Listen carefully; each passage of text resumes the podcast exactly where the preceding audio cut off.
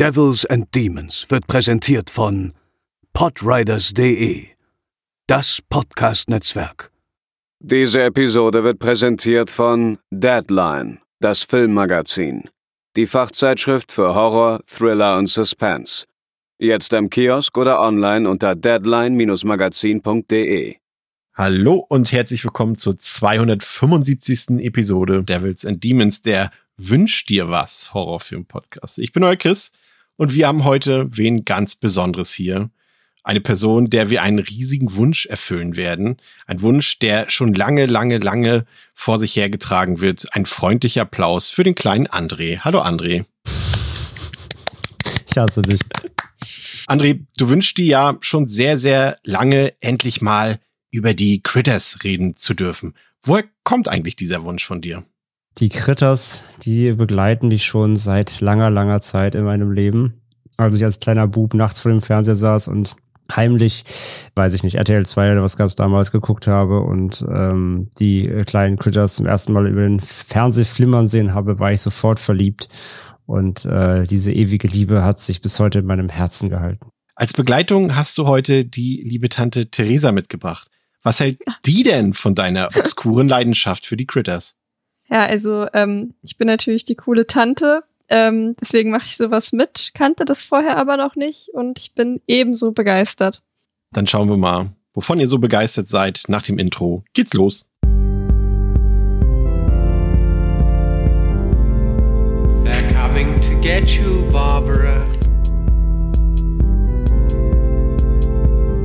They're coming for you. Ja, äh, es ließ sich schon erahnen, äh, Theresa. Du bist mit dieser Reihe noch gar nicht vertraut gewesen oder sehe ich das falsch? Ja, genau so ist es. Ich habe da noch keinen Film von geguckt und ist irgendwie sowas. Ich hatte da, ich mag Gremlins auch sehr gerne, aber da habe ich auch erst nicht geglaubt, dass mir das gefällt, bis ich dann die Filme geguckt habe und dann habe ich sie auf einmal geliebt. Und dann war ich aber so, ach nee, Critters gefällt mir bestimmt trotzdem nicht. Und naja, ähm, das Schema funktioniert bei mir, glaube ich, doch am Ende des Tages sehr, sehr gut. Ich habe auch immer gedacht, das sind ja eigentlich nur irgendwie die, die hässlichen Geschwister von den Gremlins ja. und hatte auch nie so richtig Lust, die zu gucken. Es gibt ja noch die, also selbst von den Critters gibt's ja noch die hässlicheren Geschwister, die Ghoulies, obwohl die, glaube ich, ein bisschen älter sind, die Ghoulies, aber ähm, das ist so irgendwie die, die Evolution, würde ich sagen, von Ghoulies zu Critters mhm. zu Gremlins. Ähm, ich habe auch nur vor gar nicht allzu lange Zeit mal den ersten Teil geguckt und ähm, hatte da nicht so gute Erinnerung dran, dachte aber, ich gehe mal nochmal völlig äh, frei in unsere Episoden zu dem Thema und ähm, ja, und, und gebe der ganze, ganzen Sache nochmal eine Chance. Ich habe die halt nie als Kind sehen können, auch wenn ich es unbedingt wollte. Und ich glaube, das könnte heute noch ein bisschen zum Thema werden, André, dass du da einen gewissen, vielleicht einen gewissen Nostalgiewert auch ähm, in dieser Reihe siehst, die vielleicht jemand wie ich gar nicht haben kann, oder was meinst du? Ja, gut, klar, aber das hast du ja bei allem, was man irgendwie aus der Kindheit kennt und heute wieder äh, rewatcht. Also das kann man ja halt nicht einfach nur mal nicht ablegen. Ähm, das kann man versuchen, objektiv auszublenden, aber es bleibt ja trotzdem irgendwo dabei. Also das ist ja ein Faktor, den man halt aktiv dann nicht mehr beeinflussen kann. Ich kann es ja nicht ungesehen machen. Ähm, von daher, klar, schwingt das irgendwo mit. Hast du das denn früher als, als Horror oder eher so als, als äh, lustige Komödie gesehen, als du noch ein Kind oder Jugendlicher warst, je nachdem, wann du es gesehen hast? Ich hatte als Kind richtig Schiss vor denen. Okay, okay. Ja. Also ich fand die auch immer gruseliger als die Gremlins oder so. Ja. Ah, das ist spannend. Das finde ich spannend.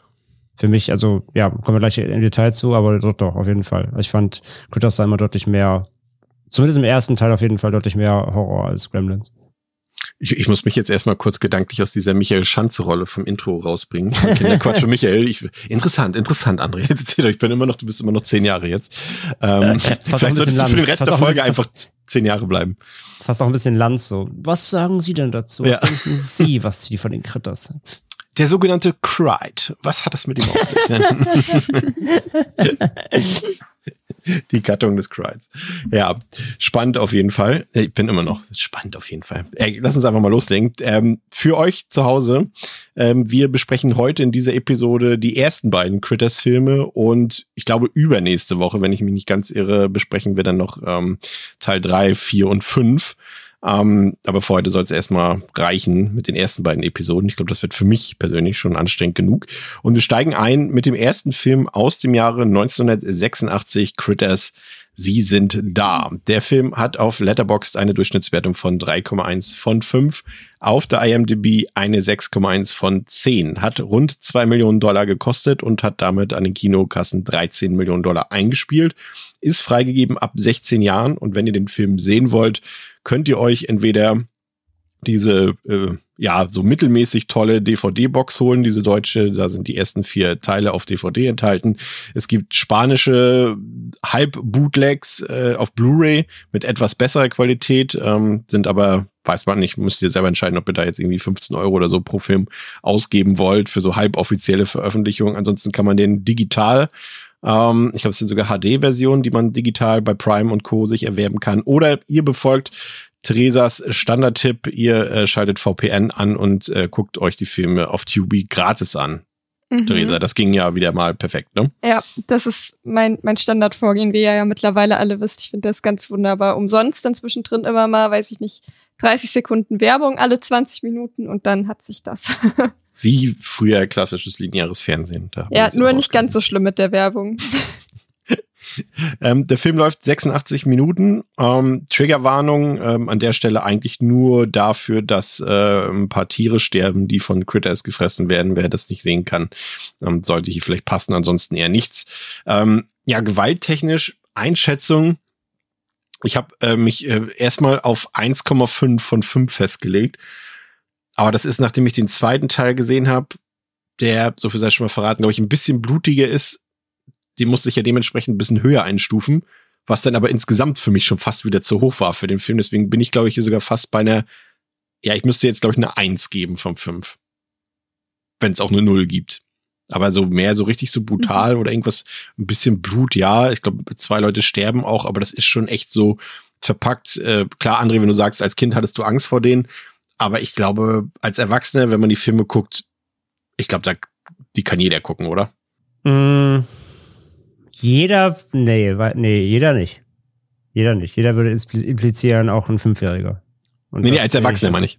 Okay, als Erwachsener, ja, ja, das auf jeden Fall. Rein, rein von der, ähm, von der Gewalt her, ja, ja. Also da gibt's jetzt, wer jetzt irgendwie ja, Schwierigkeit mit Gore hat oder so groß, mh. Da gibt's ein rudimentär, ein bisschen Blut hier, da, mal ein Stachel im Nacken da, aber jetzt keine großen Gewalttaten im Sinn, nein.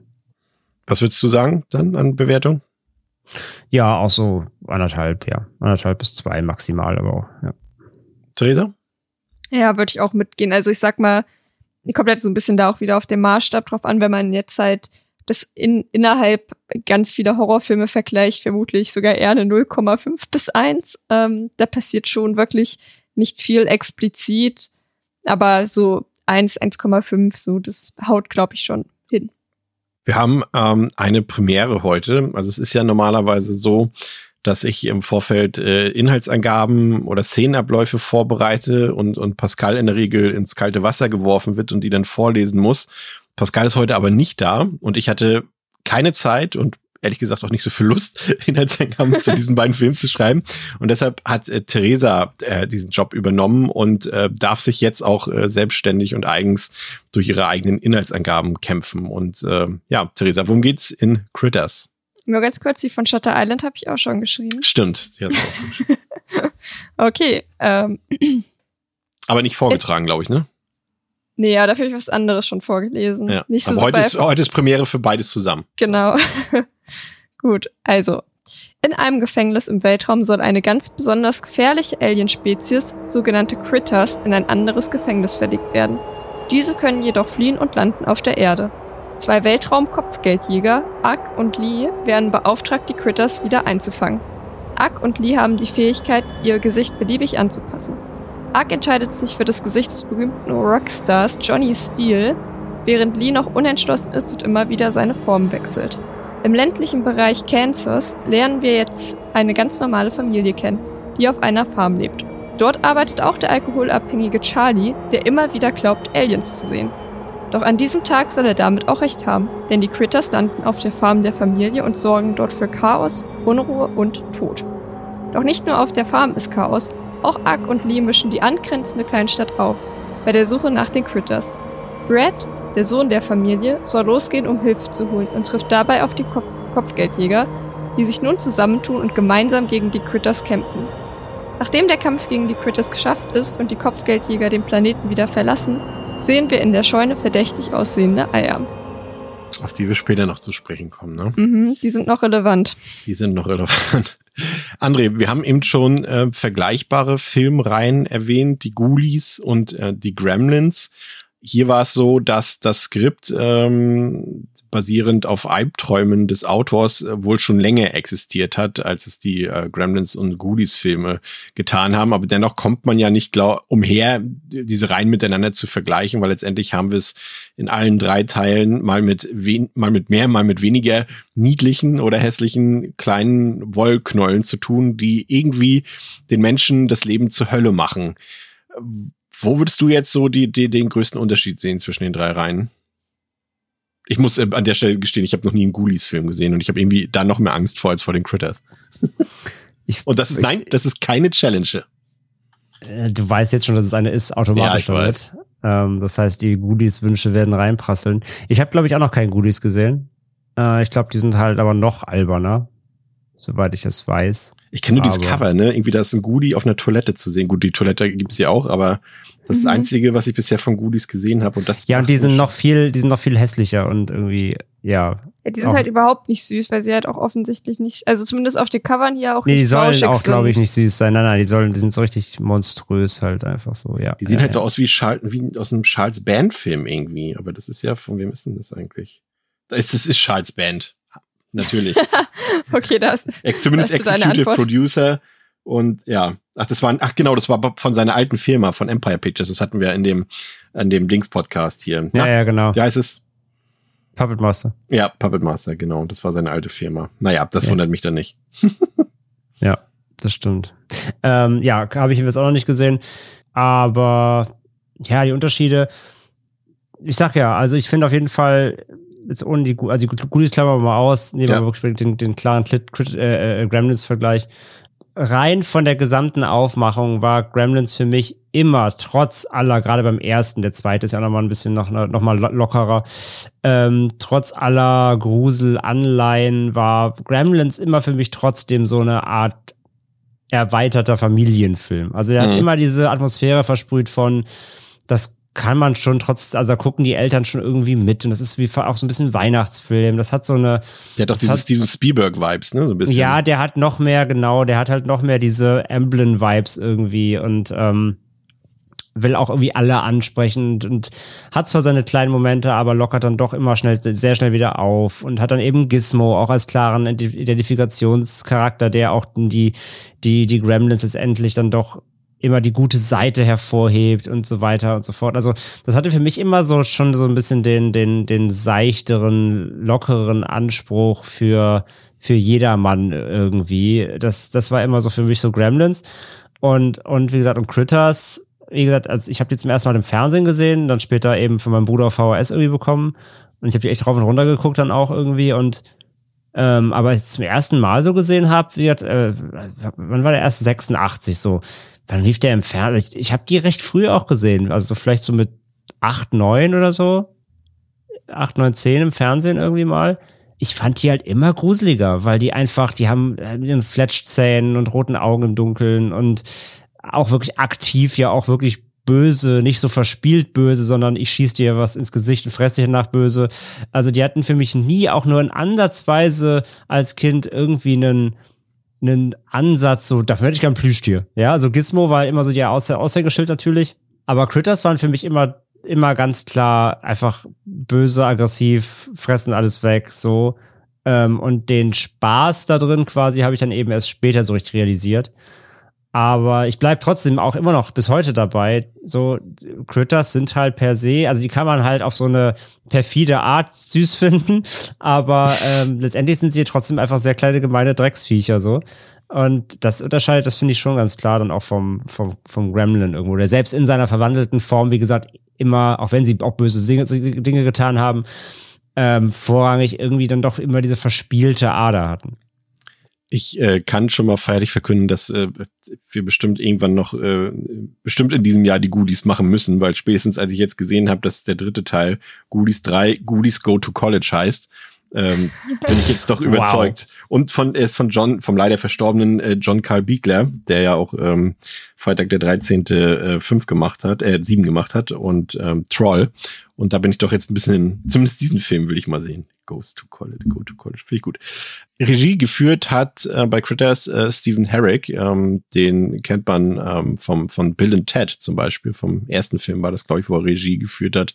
Ähm, heutzutage macht er immer noch Regiearbeiten, aber vor allem für Serien, wie zum Beispiel für die MacGyver Neuauflage. Und wir haben einen auch erstaunlich namhaften Cast, würde ich sagen, zumindest für so eine doch äh, eher günstige Produktion. Äh, die Wallace, ja, eine echte Horrorlegende. Ähm. Emmett Walsh ist dabei, der noch hier noch junge Billy Zane. Äh, Scott Grahams ist dabei, der spielt die Hauptrolle und Lin Shay spielt hier mit. Und ähm, das haben wir tatsächlich hier noch nie erzählt, ähm, weil es stellt sich öfter mal die Frage, ähm, warum Lin Shay eigentlich immer in so vielen Filmen mitspielt, in Horrorfilmen. Und äh, die Antwort darauf ist relativ simpel. Sie ist ja die jüngere Schwester von Rob Shay. Und Rob Shay ist der Gründer von New Line Cinema. Und äh, äh, Critters ist zum Beispiel ein New Line Cinema Film und äh, sie haben sich haben irgendwann mal damit angefangen, ähm, immer seine jüngere Schwester dort zu besetzen und ja, sie ist dadurch irgendwie ja auch eine Art Horrorlegende geworden, André, würde ich sagen. Ne? Und sie spielt irgendwie gefühlt in allen Line Cinema rein mit. Nightmare on Elm Street hat sie mitgespielt, Insidia, Insidious, äh, Ouija hat sie mitgespielt. Also irgendwie taucht sie immer auf, hier auch bei Critters 1 und 2. Ja, so kann man auch Horrorlegende werden, ne? Ja, ja, absolut. Die hat sich halt einfach überall reingesetzt, wo es irgendwie eine kleine freie Position gab und ähm, ja, hat quasi einfach dann im Grunde Vita-Sammeln gemacht, ne? So ein bisschen Pokémon-Karten sammeln mit, mit Horrorfilmen. Ähm, ich muss überlegen, die hat in 159 Filmen mitgespielt und davon waren bestimmt irgendwie 80 Prozent bestimmt Horror. Ähm, ja, wie gesagt, ich glaube, die meisten werden sie auf den ersten Blick vielleicht manchmal gar nicht auf dem Schirm haben, aber sie saß immer irgendwo in der Ecke, Ecke wenn es eine kleinste Nebenrolle war und hat irgendwo eine kleine, kleine Rolle irgendwie gehabt. Ja, das ist schon abgefahren. Theresa, der Film spielt in dem kleinen verschlafenen Örtchen Grover's Band. Ähm, ja, typischer mittlerer Westen, würde ich sagen. Ähm, kleines Örtchen in den USA. Hier sind die Häuser auch so ein bisschen verteilt. Hier ist wie die, die Farm, auf der der Film hauptsächlich spielt, ähm, so ein bisschen ein kleines Stückchen entfernt von dem Örtchen. Und hier ist die Welt noch in allerbester Ordnung. Die Moderne ist noch nicht eingezogen. Irgendwo im Herzen der USA eine normale Familie, Vater, Mutter, Kind, also zwei Kinder, Sohn und, und etwas ältere Tochter ist ja, ja, das war in den 80er Jahren war das noch äh, gang und gäbe. Also auch noch bis vor wenigen Jahren war das gang und gäbe, dass so wahrscheinlich ein Setting für einen Horrorfilm ausgesehen hat. Konntest du damit jetzt, ähm, auch gerade ohne diese Nostalgiebrille, die vielleicht jemand anderes hier aufhat, äh, konntest du damit was anfangen? Ja, ich fand, es war halt, äh, es war halt einfach wirklich so die klasseste, most basic Familie, die es vermutlich auf diesem Planeten gibt. Also, die Dynamik zwischen Vater und Mutter irgendwie, also schon auch sehr stereotypische Rollenbilder. So eine, er ist halt so der Farmer und sie macht nichts außer kochen und irgendwie relativ schwächlichen Eindruck machen. Dann halt diese Teenage, das Teenager-Mädchen mit ihrem Freund, ähm, ja, und dann halt der, der äh, jüngere Bruder, die sich halt die ganze Zeit fetzen. Und da dachte ich mir so, ja, es ist irgendwie so ähm, überzeichnet harmonisch auf eine Art. Das ist eigentlich fast unrealistisch ist, aber gleichzeitig ist es auch so, dass ich mir denke, ja, ich glaube, so leben manche Leute auch einfach. Ja, also hat für mich okay gut funktioniert. So eine ist halt, wie gesagt, so eine sehr stereotypische Darstellung von diesem Familienleben. Aber ich glaube, für manche Leute ist das Leben halt auch einfach so. Grover's Band auch eine Anspielung an den Ort Grover's Mill ähm, aus der berühmten Radioübertragung von Orson Welles ähm, Hörspiel damals, äh, War of the Worlds, ähm, das ja in den, ich glaube, wann es irgendwann in den 30ern für extreme Furore gesorgt hat. Ähm, André, wir haben eben schon gesagt, dass das so ein bisschen ähm, Steven Spielberg-Vibes äh, versprüht, Gremlins, ähm, wohlgemerkt. Hier finde ich, ähm, ist es auch sehr bemüht in die Richtung gehend, dass man auch so diese Familie als äh, zentralen Kern der Handlung hat, die dann quasi vor Herausforderungen gestellt wird. aber irgendwie hat mir so ein bisschen, also mir ging's so, der Charme gefehlt bei dieser Familie. Ich konnte mich irgendwie, ja, also ich kann mir vorstellen, klar, wenn ich jetzt so in dem Alter gewesen wäre, wie du damals, als du den Film gesehen hast zum ersten Mal, natürlich mit der, mit dem Jungen identifizieren, auch wenn er leichte Inselzüge hat, muss man auch sagen an der Stelle. Ähm, aber so, jetzt habe ich echt gesucht, mir irgendwie einen Anker, irgendeinen Anker zu finden in dem Film, an den ich mich festhalten konnte. Ist mir nicht gelungen, weil, wie Theresa eben schon sagt, die wirkten irgendwie ein bisschen blass. Ich weiß nicht, ob es da vielleicht an den Darstellern oder Darstellerinnen lag, weil die jetzt auch irgendwie, obwohl es sind ja eigentlich bekannte Leute gewesen, aber irgendwie hat mir da, also der Film lässt sich ja eigentlich relativ viel Zeit, aber irgendwie nutzte sie nicht äh, für eine Charakterzeichnung, die mir irgendwie gefallen hat. Aber vielleicht sah es bei dir anders aus. Die Einzelfiguren bleiben auch blass, da gehe ich auch komplett mit. Für mich macht's irgendwie die Familie so als Ganzes. Also irgendwie diese, dieses Setup der, der kleinen, unbetuchten Kleinstadtfamilie, die noch nicht mal direkt in der Stadt wohnen, sondern eben auf diesem kleinen Landsitz da irgendwie, ähm, die dann eben so von Aliens angegriffen werden. Das ist irgendwie so, so der Klassiker irgendwie, ja. So von einer kleinen Farm kommen Aliens um die Ecke und ähm, ja, weiß ich nicht, das, das, das versprüht so richtig so 50s-Vibes irgendwie. Mm, Und ich finde Ja, die- totale Monster-Movie-Vibes, ne? 50er ja, ja, Jahre voll, Film. genau, so rein von der Grundidee so irgendwo. Oder auch so Call Out of Space mäßig, so, so kleine abgeschnittene Farm wird mit Aliens konfrontiert.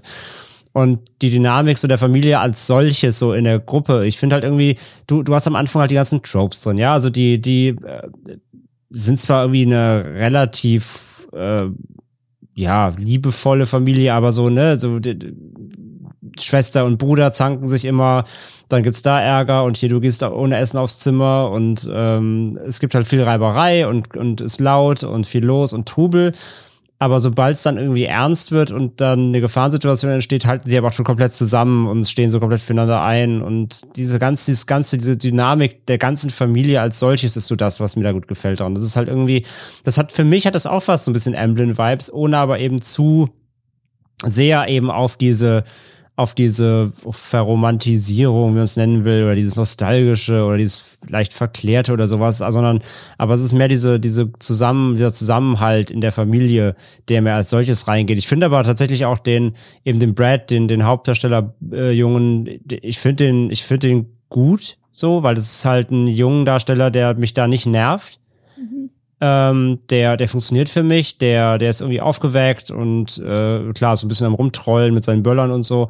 Aber der, der nervt nicht. Der ist, der ist nicht irgendwie blöd, der, der, der schreit nicht irgendwie die ganze Zeit rum oder sowas, sondern ist einfach halt ein normaler, kleiner, ranwachsender Teenager irgendwie, der irgendwie nur Flausen im Kopf hat, aber er funktioniert für mich irgendwie ganz gut. Aber wie gesagt, für mich macht es eben vor allem einmal die Figurendynamik der Familie an sich, ähm, ist einmal der für mich der Ankerpunkt, aber vor allem, vielleicht sogar der noch größere Ankerpunkt ist für mich halt die Bounty Hunter, weil ich die halt absolut großartig finde, absolut legendary. Ähm, und einfach die beiden für mich auch äh, sind, sind für mich da irgendwie so auch der immer der, der Leitfaden und das sind auch das, das mit das Erste, was mir immer einfällt, wenn ich an die Filme denke. Ist dir aufgefallen, dass der, der Hauptdarsteller Scott äh, Grimms ähm, Ähnlichkeit mit deinem äh, Co-Moderator äh, von deinem ähm, mul- ehemaligen Multimaniacs-Podcast hat mit Nico? So stelle ich mir vor, wie Nico als Kind ausgesehen hat. Ich musste die ganze Zeit bei beiden Filmen an ihn denken. Ich weiß auch nicht warum. Ich erkenne Hier Brad oder was? Ja. Guck mal dir auch Bilder an, wie er heute als Erwachsener aussieht. Irgendwie sind da Gesichtszüge drin. Ist jetzt kein Thema für einen Podcast hier eigentlich, aber ich musste die ganze Zeit an Nico denken. Okay, witzig. Musst du mal gucken. Ja, vielleicht so ein bisschen, ja, ich weiß schon, ich habe, ich glaube, ich kenne, ich weiß, ich weiß, wie der heute aussieht, ja, ja, ganz rudimentär vielleicht so ein bisschen, ja, ja. Aber auf jeden Fall ein anderer guter Punkt, äh, die Bounty Hunter, die du angesprochen hast, äh, Theresa, muss ich auch gestehen, ähm, gehören für mich auch zu den Highlights. Ähm, ich kann jetzt erstmal nur für die ersten beiden Teile sprechen, aber ich gehe mal davon aus, dass sich das noch weiter durchziehen wird durch die Reihe. Ähm, die fand ich auch charmant. Die haben für mich auch die einzige funktionierende ähm, komödiantische Ebene reingebracht. Ähm, ich mochte es auch schon von Anfang an, wie sie sich dort Videos vom Leben auf der Erde reinziehen, um sich da einzugrooven dort für die Arbeit. Und äh, sie haben mich so ein bisschen, also ich fand das Konzept erinnerte mich an die, so ein bisschen an die späteren Men in Black Filme irgendwie. Wo ja auch quasi Ja. Geheimagenten äh, Aliens auf Mhm. der Erde äh, ausfindig machen müssen und so weiter. Das äh, äh, hat konzeptionell so ein bisschen Ähnlichkeit und ich fand die beiden durchaus, das, das fand ich gelungen. So kann ich Ja, schon mal gut, sagen. Wie ging's dir da? in Black nochmal für mich zusammengefasst hast, weil ich glaube, ich habe Men in Black 2 mal vor, weiß ich nicht, 13 Jahren oder so gesehen. Ja, ich fand die auch, ich fand die fantastisch, fand die auch wirklich lustig irgendwie, weil sie so, also vor allem, also habe ich auch eine Inhaltsangabe vorgelesen, da ist dann, bricht halt auch totales Chaos in der Stadt aus. Ähm, und dann wird da eine Kirche halb in die Luft gesprengt und alles. Und im Nachhinein dachte ich, als ich jetzt dann die Zusammenfassung geschrieben habe, ja, da waren bestimmt auch die, die Critters. Und dachte ich mir so, nee, Sekunde, es waren gar nicht die Critters, es waren die beiden Kopfgeldjäger, die da einfach komplett Chaos gemacht haben auf der Suche nach denen. Und gerade weil ja eben der Lee immer halt noch sein Gesicht wechselt und dann zum Beispiel auch einmal das ähm, von einem Polizisten aus der Stadt annimmt, von denen es auch ungefähr nur zwei Stück gibt. Und dann halt in der Kirche alle sind so, ja, also den Schaden muss jetzt aber die Gemeinde zahlen, das weißt du schon, ne? Und ich weiß nicht, es war schon so, ja, ich fand es einfach lustig. Die funktionieren für mich auch sehr, sehr gut. Stimmst du zu, André? Gut, du hast eben schon angedeutet, dass das äh, für dich auch die, die zumindest figurentechnisch die Highlights waren. Ja, ja, komplett. Gehe ich komplett mit. Ja, ja. Also wie gesagt, ich finde halt die in ihrer diese störrische Art natürlich und und natürlich dann auch dieses mit dem Verwandeln, ähm, indem sie halt irgendwelche Menschen sich angucken und dann denen ihre Form annehmen können. Muss ich auch sagen, die Verwandlung von ähm, äh, wie heißt er? Lee, Ack. Lee? Ack, genau, ich glaube von Ack ist es, wo er sich halt in den in den diesen Sänger verwandelt, ne? in Johnny Achso, hier Steele. äh, Johnny Steele, ja. Übrigens Genau. ein hervorragendes Musikvideo, Power of the Night, sag ich nur. Ich, Mhm. ich habe auch jetzt, seitdem ich den Film rewatcht habe, vorgestern, habe ich wieder pausenlos Power of the Night Ohrwurm. Das ist so ein fucking, das ist so ein fucking Ohrwurm. Ja. Ähm, ähm, die Verwandlung von Ark zum Beispiel, auch technisch so geil. Ich liebe diese Verwandlung, wie das Gesicht so wegschmilzt und darunter das, das, das Skelettschädel Ja, ist rauskommt, wirklich gut, ja. das Blut dann so reinläuft. Mhm. Ey, unfassbar geil. Auch direkt kann ich nämlich schon mal mit rüber gleich, auch nämlich zu Teil 2, nämlich haben sie da richtig verkackt, die Verwandlung leider. Ähm, das ist, finde ich, absolute Highlight-Szene, diese, diese äh, Practical-Verwandlung, ähm, mega geil. Ja, und überhaupt dann, die, wie, wie sie auch, wie sie auch handeln. Ich liebe zum Beispiel, das sind so geile Details. Ähm, da verunglückt ja einmal dann der, der, ähm, das Polizeiauto, wo dann der, der Dorfpolizist da äh, Ja. gefressen wird. Und das Auto finden sie ja und, und, und klauen das halt oder nehmen sich's halt. Und sie steigen halt ein und du gehst halt in so anderen Filmen, ist es immer so, die steigen halt ein, wissen sofort, wie das funktioniert, weil sie sind ja höhere Wesen, können sofort Auto fahren, kennen alles. Und hier halt überhaupt nicht. Sie steigen halt das Auto ein, sie kommen Ja. vom fucking Space, sie haben keine Ahnung, wie das funktioniert. Der, ähm, äh, äh, äh, der ja, Lee fummelt halt am Lenkrad rum, versucht es kurz zu schließen, whatever, das irgendwie angeht. Äh, hier, die haben ja diese, diese Gangschaltung am Lenkrad, ne, diese alten Ami-Autos, so, schaltet da irgendwie rum, geht nix. Ähm, während halt der, vor ihm steckt ja so eine Schrotflinte in dieser Halterung, die ist ja so festgeschlossen festge, äh, äh, geschlossen mit dem Schlüssel so.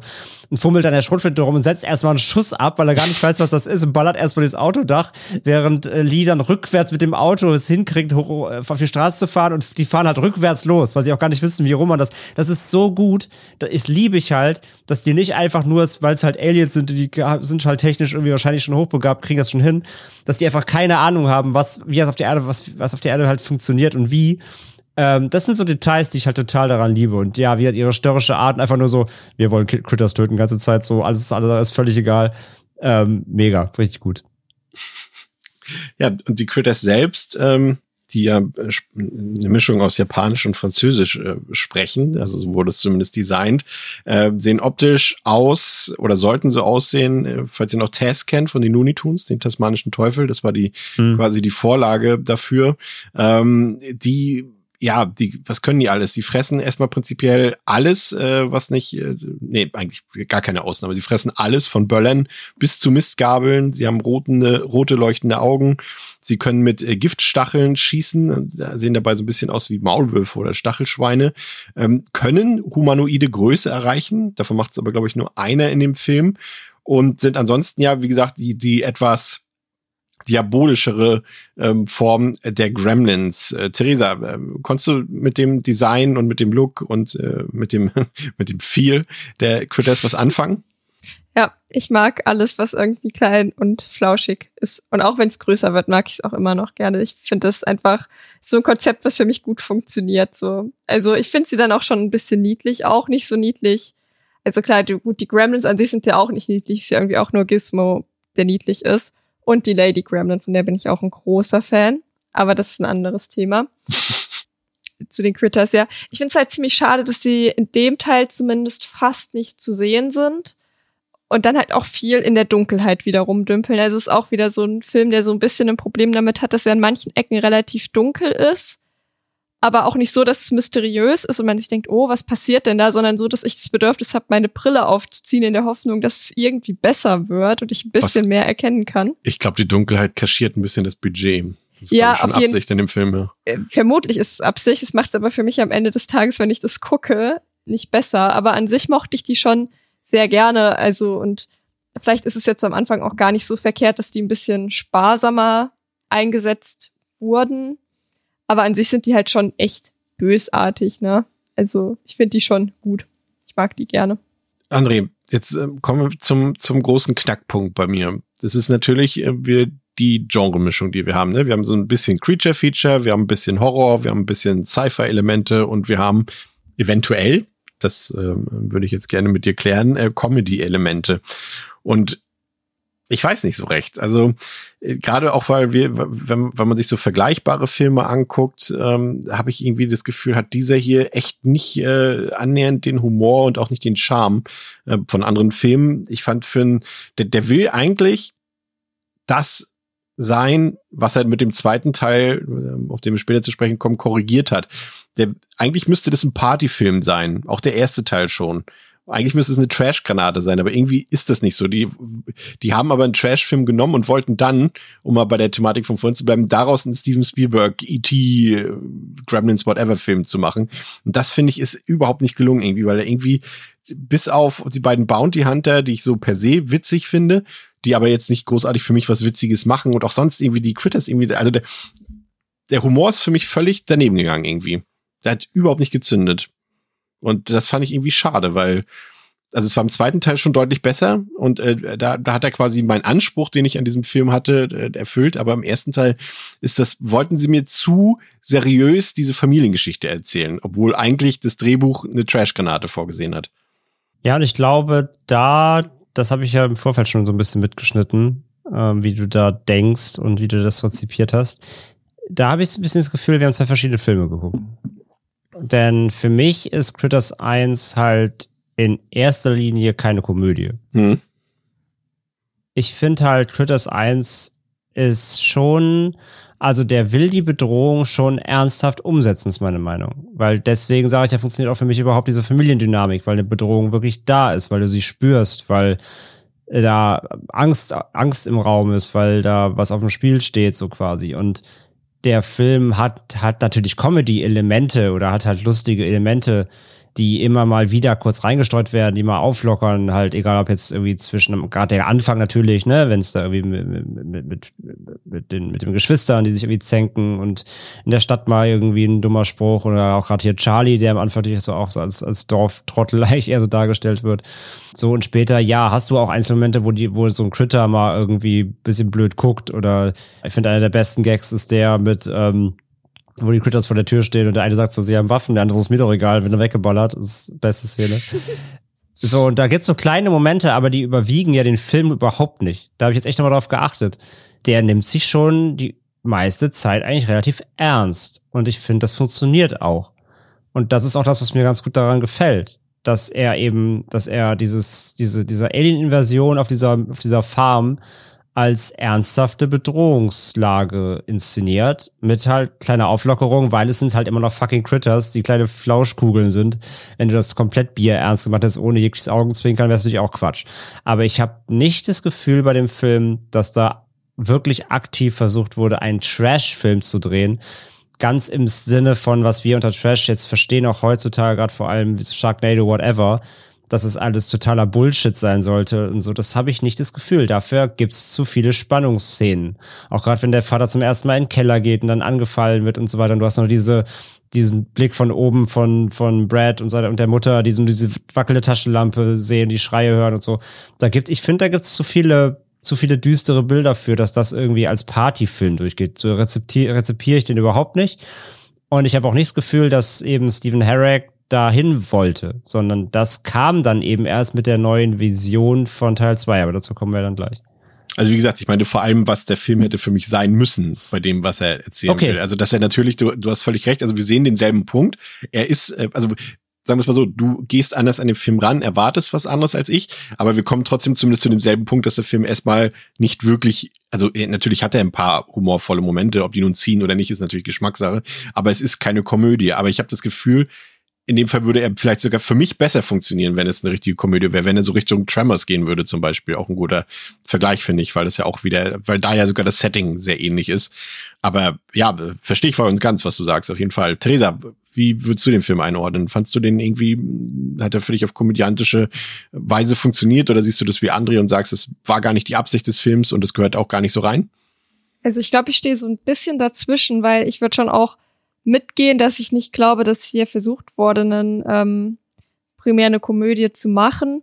Aber ich finde doch einige Ecken schon irgendwie lustig. Also ich war an einigen Ecken wirklich ernsthaft amüsiert über den Film. Und vermutlich an deutlich mehr Ecken als du. Also bei mir hat wahrscheinlich war die äh, Gag-Zünderate deutlich höher als bei dir. Und ich hatte halt eher so dieses Ding, dass ich ihn halt eigentlich nicht gruselig finde, aber weil ich halt von vornherein die Critters nicht gruselig finde. Und kann mir das vorstellen, dass das tatsächlich dann jetzt sowas ist, wenn man das erste Mal im Erwachsenenalter guckt, dass man das dann halt anders wahrnimmt. Das ist halt aber auch, also habe ich auch schon zum Beispiel bei Puppet Master gesagt, also ich finde halt diese Puppen prinzipiell einfach nicht gruselig. Und deswegen kommt bei mir höchstens in ein paar Szenen so ein, ja, eine gewisse Spannung auf und ich sehe auch, dass sie eine ernsthafte Bedrohung sind, aber in meiner Wahrnehmung sind sie irgendwie trotzdem nicht so richtig gefährlich.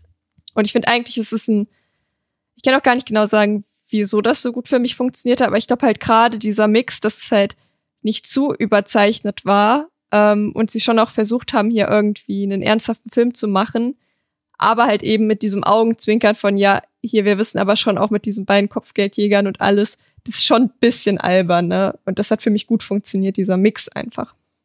Das ist äh, genau der Punkt. Ich finde auch, dass deswegen, das ist auch für mich das, was mich so ein bisschen dazu bringt, André noch ein bisschen widersprechen zu wollen, weil gerade diese Bounty Hunter, die sind halt schon, also auf nichts anderes ausgelegt als auf Comedy und das, äh, ja, weiß ich nicht so recht, ob das, das, das würde auch ja, wieder, aber, aber das die ist ja, auch aber eher das ist ja nicht rein. diese Schenkelklopfer-Comedy. Das ist ja so einfach so also so so eingebundene Comedy, finde ich. Das ist jetzt, also für mich ist das keine Pointen-Comedy oder so. Das ist halt einfach, es ist halt ein bisschen schräg. Aber es ist ja keine, da hau ich mich auf die Schenkel, ich schmunzel da halt. Aber wenn ich da kurz nochmal einhaken darf, ich glaube halt so, man muss da halt dann zwischen diesen Teilen mit den Critters und mit dem Bounty Hunter doch irgendwie nochmal unterscheiden, dass die Critters an sich halt keine belustigenden Wesen sein sollen. Und dass vielleicht deswegen dann auch nochmal die Bounty Hunter halt eingebaut worden, um irgendwie dieses Thema ein bisschen, also um einfach den ganzen Film ein bisschen aufzulockern. Das könnte ich mir halt auch vorstellen. Sag das mal schon mal vorab, die Info. Sag das mal den Leuten, die die deutsche Synchronisation gemacht haben, die ersten beiden Filme. Ja, gut. Da Ja. habe ich jetzt ja nur einen kurzen Einblick bekommen und da dachte ich mir auch, ja, gut, dass ich es auf Englisch geguckt habe. Ja, aber äh, wo du auf jeden Fall recht hast, Theresa, ähm, bei dem Punkt, den Punkt sehe ich auch. Es ist fast schon dafür, dass der Film Critters heißt. Ich verstehe es, wie gesagt, zwei Millionen Dollar waren jetzt auch 1986. Ich glaube, der wurde schon 84 gedreht, der Film. Ist kein hohes Budget, gerade wenn du da halt auch noch äh, mit Puppen arbeiten musst und, und mit ein paar, äh, mit Effekten und so weiter, dass du da dann nicht äh, groß auffahren kannst. Aber ich finde auch, dass es echt ein bisschen wenig Critters Action ist. Also deutlich weniger, als ich erwartet habe.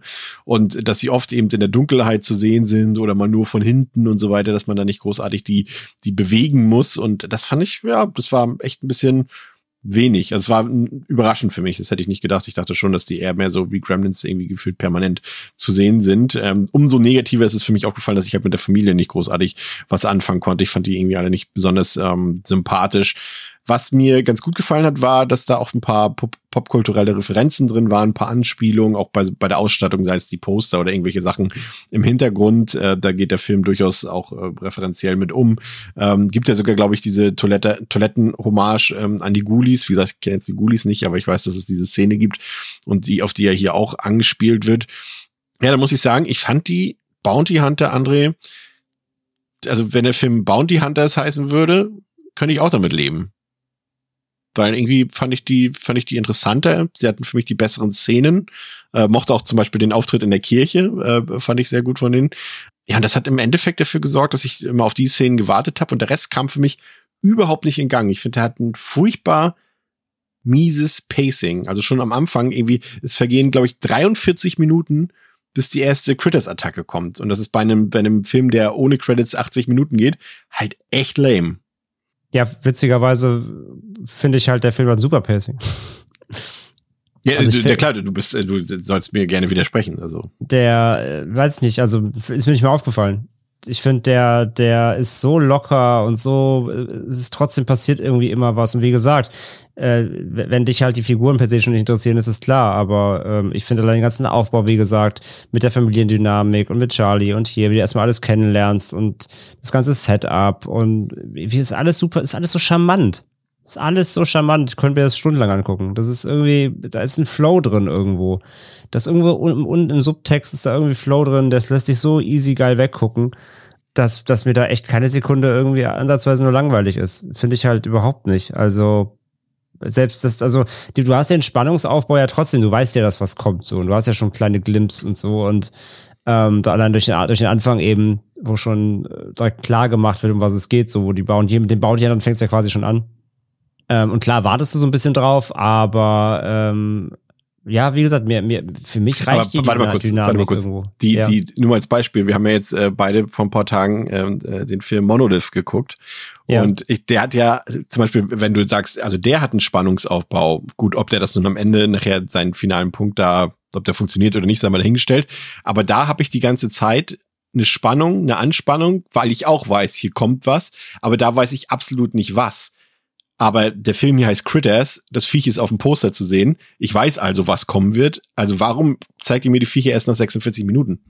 Naja, wahrscheinlich, ja, ist halt blöd, dass die auf dem Poster draußen, aber prinzipiell weiß ja noch nicht, in welchem Ausmaß sie dann wie letztendlich angreifen. Und ich gehe mit, dass der Überraschungsmoment ein bisschen dadurch, davor, dadurch verloren geht, dass man das Ding halt auf dem Poster schon gesehen hat. Das ist durchaus ein Argument. Ähm, aber ich glaube halt, dass es halt auch da bewusst so gemacht ist, dass man sich denkt, so, oh, wie kommen die jetzt eigentlich auf die Welt? In welcher Form treten sie auf? Wie, wie äh, kämpfen sie und so weiter? Das ist ja trotzdem alles nicht geklärt, nur weil man weiß, wie sie aussehen. Sie Ja. werden halt nicht wie ein, wie ein klassischer Killer mit einem Messer kommen und dich in der Küche abstechen, so. So viel ist klar. Aber was werden sie tun? Außer vielleicht der nicht. Riesencritter. Aber hat Theresa, verstanden hat es dich denn überrascht, wie sie denn auf einmal kommen? Nein. Nee, schon Es ist nicht. genauso aber- so, wie es, wie du es erwartet hast. Und genau das meine ich ja. ja, aber ich war nicht enttäuscht damit, weil ich war, habe das bekommen, was ich erwartet habe. Also ich war auch zufrieden. Ich glaube, auf dem Hügel musst du heute allein sterben. Es tut mir leid, Chris. Das ist okay. Aber fa- fandst du den Film denn spannend? Also hast du mit den Figuren mitgefiebert im Kampf gegen die Critters? Also das war ja auch so ein, also klar, ich habe ja schon gesagt, ich bin mit denen jetzt nicht ganz konform gegangen, ähm, aber ich fand die ja auch per se jetzt nicht nicht grauenvoll, die Familie. Also es war jetzt nicht so, dass das ein Film war, wo ich gesagt habe, was mir generell eh eigentlich nicht passiert, wo ich sage, oh, hoffentlich werden, werden die umgebracht oder sowas. So, so, so war es ja jetzt auch nicht. Aber ich fand einfach, dass der kein, eben nicht was andere sagt, für mich überhaupt keinen Spannungsaufbau hat, weil es, ich fand es war langweilig, muss ich gestehen. Und nach einer Stunde war ich davor, ich glaube, es wäre einer der Filme gewesen, wenn, wenn ich ihn jetzt nicht für einen Podcast geguckt hätte, bei denen ich vielleicht sogar, und das passiert wirklich ganz, ganz, ganz, ganz, ganz selten, vielleicht sogar die Stopptaste gedrückt hätte. Hm. Ich weiß nicht, ob ich ihn direkt als spannend betiteln würde. Ich würde ihn halt als, als unterhaltsam eher beschreiben. Und deswegen war ich trotzdem Aber auf welcher Ebene? Vom Tempo her oder vom, vom, vom, vom von der Action? Ja, ich würde halt sagen, allgemein einfach, das könnte ich jetzt gar nicht nochmal so spontan weiter runterbrechen. Ich würde aber vielleicht eher nochmal auf dieses, ob ich da mitgefiebert habe. Ich würde schon sagen, ja, weil ich auch eben den Jungen eigentlich echt sympathisch fand, weil ich da auch bei André wieder mitgehe, dass ich den nicht nervig fand. Ähm, es war irgendwie halt, ich habe ihm das auch abgekauft, dass er irgendwie halt der so ein zwölfjähriger Junge mit übersteigertem Selbstwertgefühl ist, der denkt, er könnte alles schaffen und halt auch irgendwie gefühlt eigenhändig dann die Familie retten. Und irgendwie hat's aber zu seiner Figur und wie er uns davor präsentiert wurde, gepasst, weil ich ja trotzdem das Gefühl hatte, dass er schon auch ein bisschen Angst hatte. Was ich halt innerhalb dieser Familiendynamik dann halt eben nicht verstanden habe, dass dann zum Beispiel ähm, nicht die Schwester losgegangen ist, um Hilfe zu holen, weil da wäre ich, glaube ich, eher dann nach der Altersstufe gegangen. Ähm, so mäßig die Ältesten zuerst raus. Ähm, und das ist halt sowas, was ich nicht verstanden habe, warum dann halt der, der zwölfjährige Sohn äh, mit der Shotgun in der Hand losgeht. Oder kriegt der eine Waffe mit? Ja, er kriegt eine Waffe mit, ne? Ja. Ja, und das war halt so was, wo ich mir dachte, so, und während halt irgendwie die 16- oder 17-jährige Schwester, die vielleicht sogar ein Auto fahren könnte, ähm, die wüsste, wie das funktioniert, anstatt dass man die halt losschickt, ne? Das war sowas, was ich nicht verstanden habe, aber generell war das schon eine Person, wo ich dachte, ja, ich möchte auch nicht, dass der Junge irgendwie stirbt oder irgendwie hatte ich Lust, ihm da dann auch irgendwie bei zuzusehen, wie er das äh, handelt. André, wenn wir uns den Film mal, ähm, wenn wir den Film aus visueller Sicht betrachten, würde ich sagen, hab, also mir geht's so, ich habe gemischte Gefühle. Also gerade so schon in den ersten zehn Minuten irgendwie hat das vieles abgebildet, was ich auf den ganzen Film projizieren würde. Da sind so ein paar Effekte, wo ich sage, okay, das muss selbst 1986 nicht so aussehen. Das sind vor allem die, ähm, die anfänglichen Science-Fiction-Szenen. Ich finde, die wirkten wahrscheinlich auch so, als ob man am Ende gesagt hätte, ja, wir haben noch irgendwie 1000 Dollar, können wir noch mal einen Vorspann im Weltall irgendwie produzieren, so wirkte das irgendwie ein bisschen. Äh, alles, was da so mit Technik zu sehen ist und, und äh, Weltraum und so weiter. Aber dann gibt's wiederum echt ein paar, gemessen am Budget, echt schöne Make-up-Effekte, fand ich. Die Critters selbst mittelmäßig, finde ich. Ähm, aber ja, im Grunde für zwei Millionen Dollar, muss ich sagen, habe ich vielleicht sogar weniger erwartet. Also wie gesagt, ich fand es ein bisschen enttäuschend, dass die Critters selbst jetzt nicht so häufig zu sehen sind. Aber effekttechnisch ähm, hat er mir eigentlich ganz gut gefallen. Und auch ansonsten fand ich den zumindest souverän runtergedreht. Also da war jetzt nicht, wo man irgendwie sagen könnte, dass da handwerklich irgendwelche groben Schnitzer oder sowas drin waren. Der, der, der lässt sich auch heute noch, finde ich, ähm, gut gucken, was das angeht. Ja, immerhin hast du das erkannt.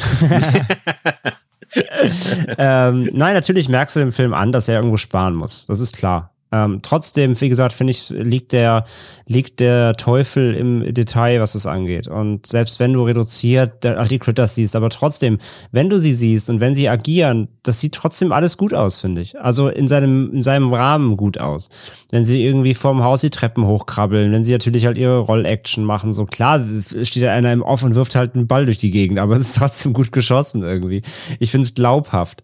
Und ähm, ich mag halt die, die, die Puppen-Action halt so. Und die ist vielleicht nicht so super dynamisch, was einfach nicht möglich war, aber ist es mir lieber, dann ist es ein bisschen reduzierter, als hätten sie es halt dann natürlich, also damals jetzt so CG eh noch nicht, aber ne, dann habe ich es lieber so ein bisschen reduzierter, aber dann ist es wirklich, es fühlt sich echt an, es fühlt sich so, wenn, wenn die da halt im Haus die Treppen hoch äh, äh, kraxeln, dann, dann erzeugt das bei mir halt so trotzdem so eine gewisse Spannung, weil sie halt da sind irgendwie. Das sieht man halt auch. Und dann kann ich damit auch leben, wenn die halt ein bisschen reduzierter halt aber letztendlich eingesetzt werden und halt eher so im Schatten agieren, weil sie sind nun mal auch kleine hinterhältige Mistviecher, was dann irgendwie auch dazu passt, dass sie so ein bisschen sind. Eigentlich sind sie kleine Space Ninjas, wenn man es mal ganz genau nimmt. Und, und das, aber es ist alles halt, die Details sind halt super, weil wenn du sie halt wirklich mal eine Nahaufnahme dann hast, dann, dann sind die auch geil und schleimig und sie bewegen sich ja auch dann irgendwie cool und das funktioniert für mich halt super. Also ich finde auf der Glaubhaftigkeitsebene macht das halt für mich ganz viel aus dass sie halt wirklich einfach kleine Puppen sind. Und da finde ich, haben sie so, wie gesagt, für mich im besten Rahmen, haben sie sie so eingesetzt, wie es halt für 1986 da mit einem überschaubaren Budget wie möglich war. Theresa, konnte dich die Besetzung überzeugen vom Film?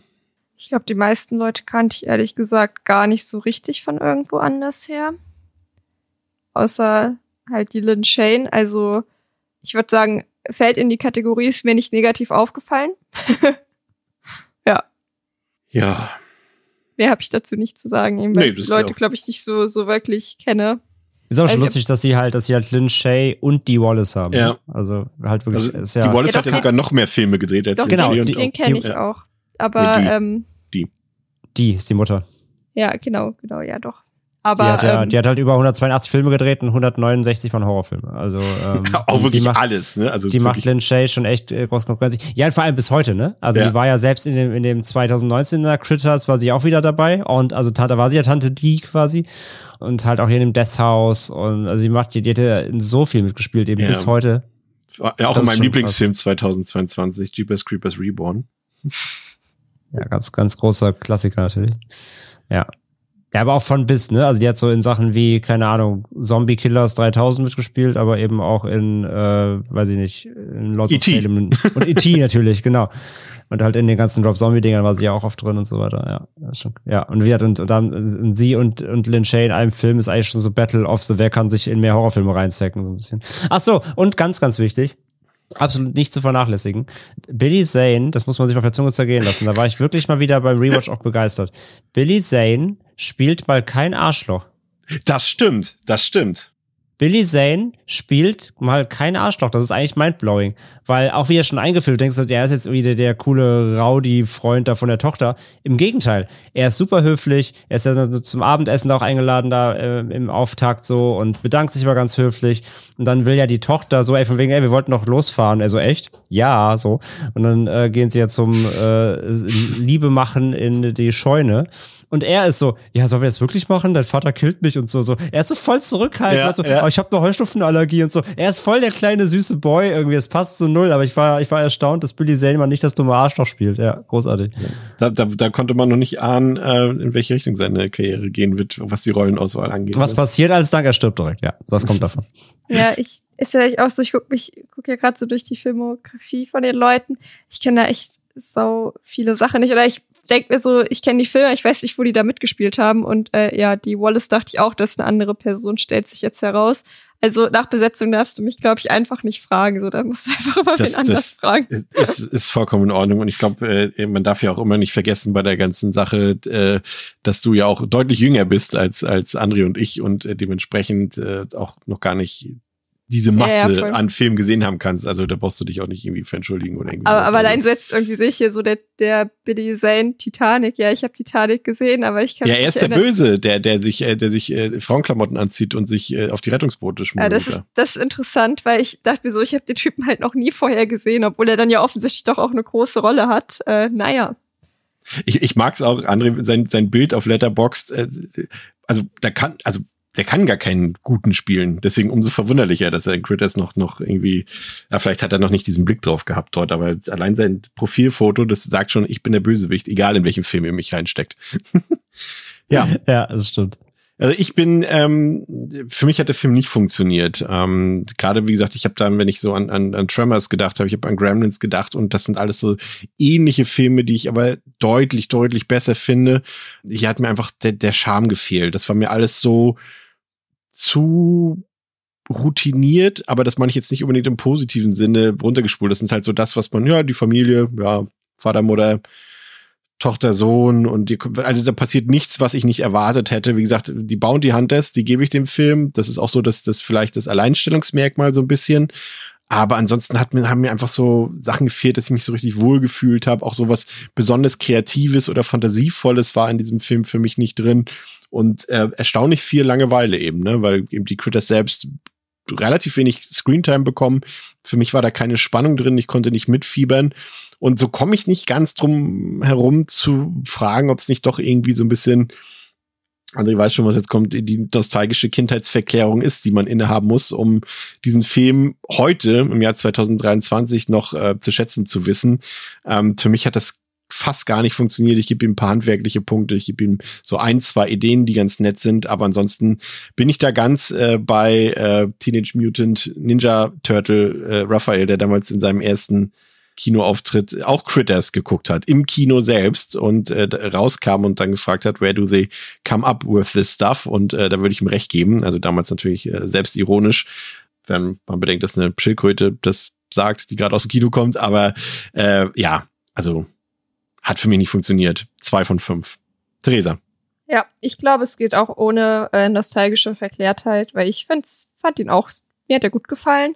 Ich bin da jetzt mit einer dreieinhalb von fünf einfach, es ist halt trotzdem nicht der Kracher des Jahrtausends gewesen, das muss man halt irgendwo auch sagen, aber ich finde, es ist halt einfach ein sehr charmanter Film, mit dem ich eine gute Zeit hatte. Und ich glaube halt, man muss halt so ein bisschen einfach den Kopf ausmachen und es einfach so ein bisschen auf sich wirken lassen, sag ich mal. Und ähm, auch einfach ja mit so einer sehr, sehr positiven und wohlwollenden Einstellung vielleicht auch einfach reingehen, damit Spaß haben zu wollen. Ich glaube, wer da von vornherein kritisch reingeht, hat auch verloren, weil wer Fehler am Film suchen möchte, der wird sie halt auch einfach finden, so, ne? Also vielleicht ist es auch, ich weiß nicht, Chris, wie negativ du dem vorher gestimmt warst. Ich kann mir vorstellen, dass zum Teil schon auch eine Mindset-Frage ist, ohne dir das jetzt unterstellen zu wollen. Aber ich war dann halt auch schon so, als ich dann, als klar war, ich muss den Film gucken, dachte ich so, ach ja, kleine, kleine flauschige Wesen, so, wird bestimmt gut. Und ich dachte so, ich muss den Film gucken. Oh, kleine Flasche gewesen. Ja, genau. Äh, und je nachdem, wie ihr denkt, könnt ihr, glaube ich, gut eher ahnen, ob das was für euch ist oder ob es nichts für euch ist. Aber ich mochte ihn gerne. Genau, dreieinhalb von fünf.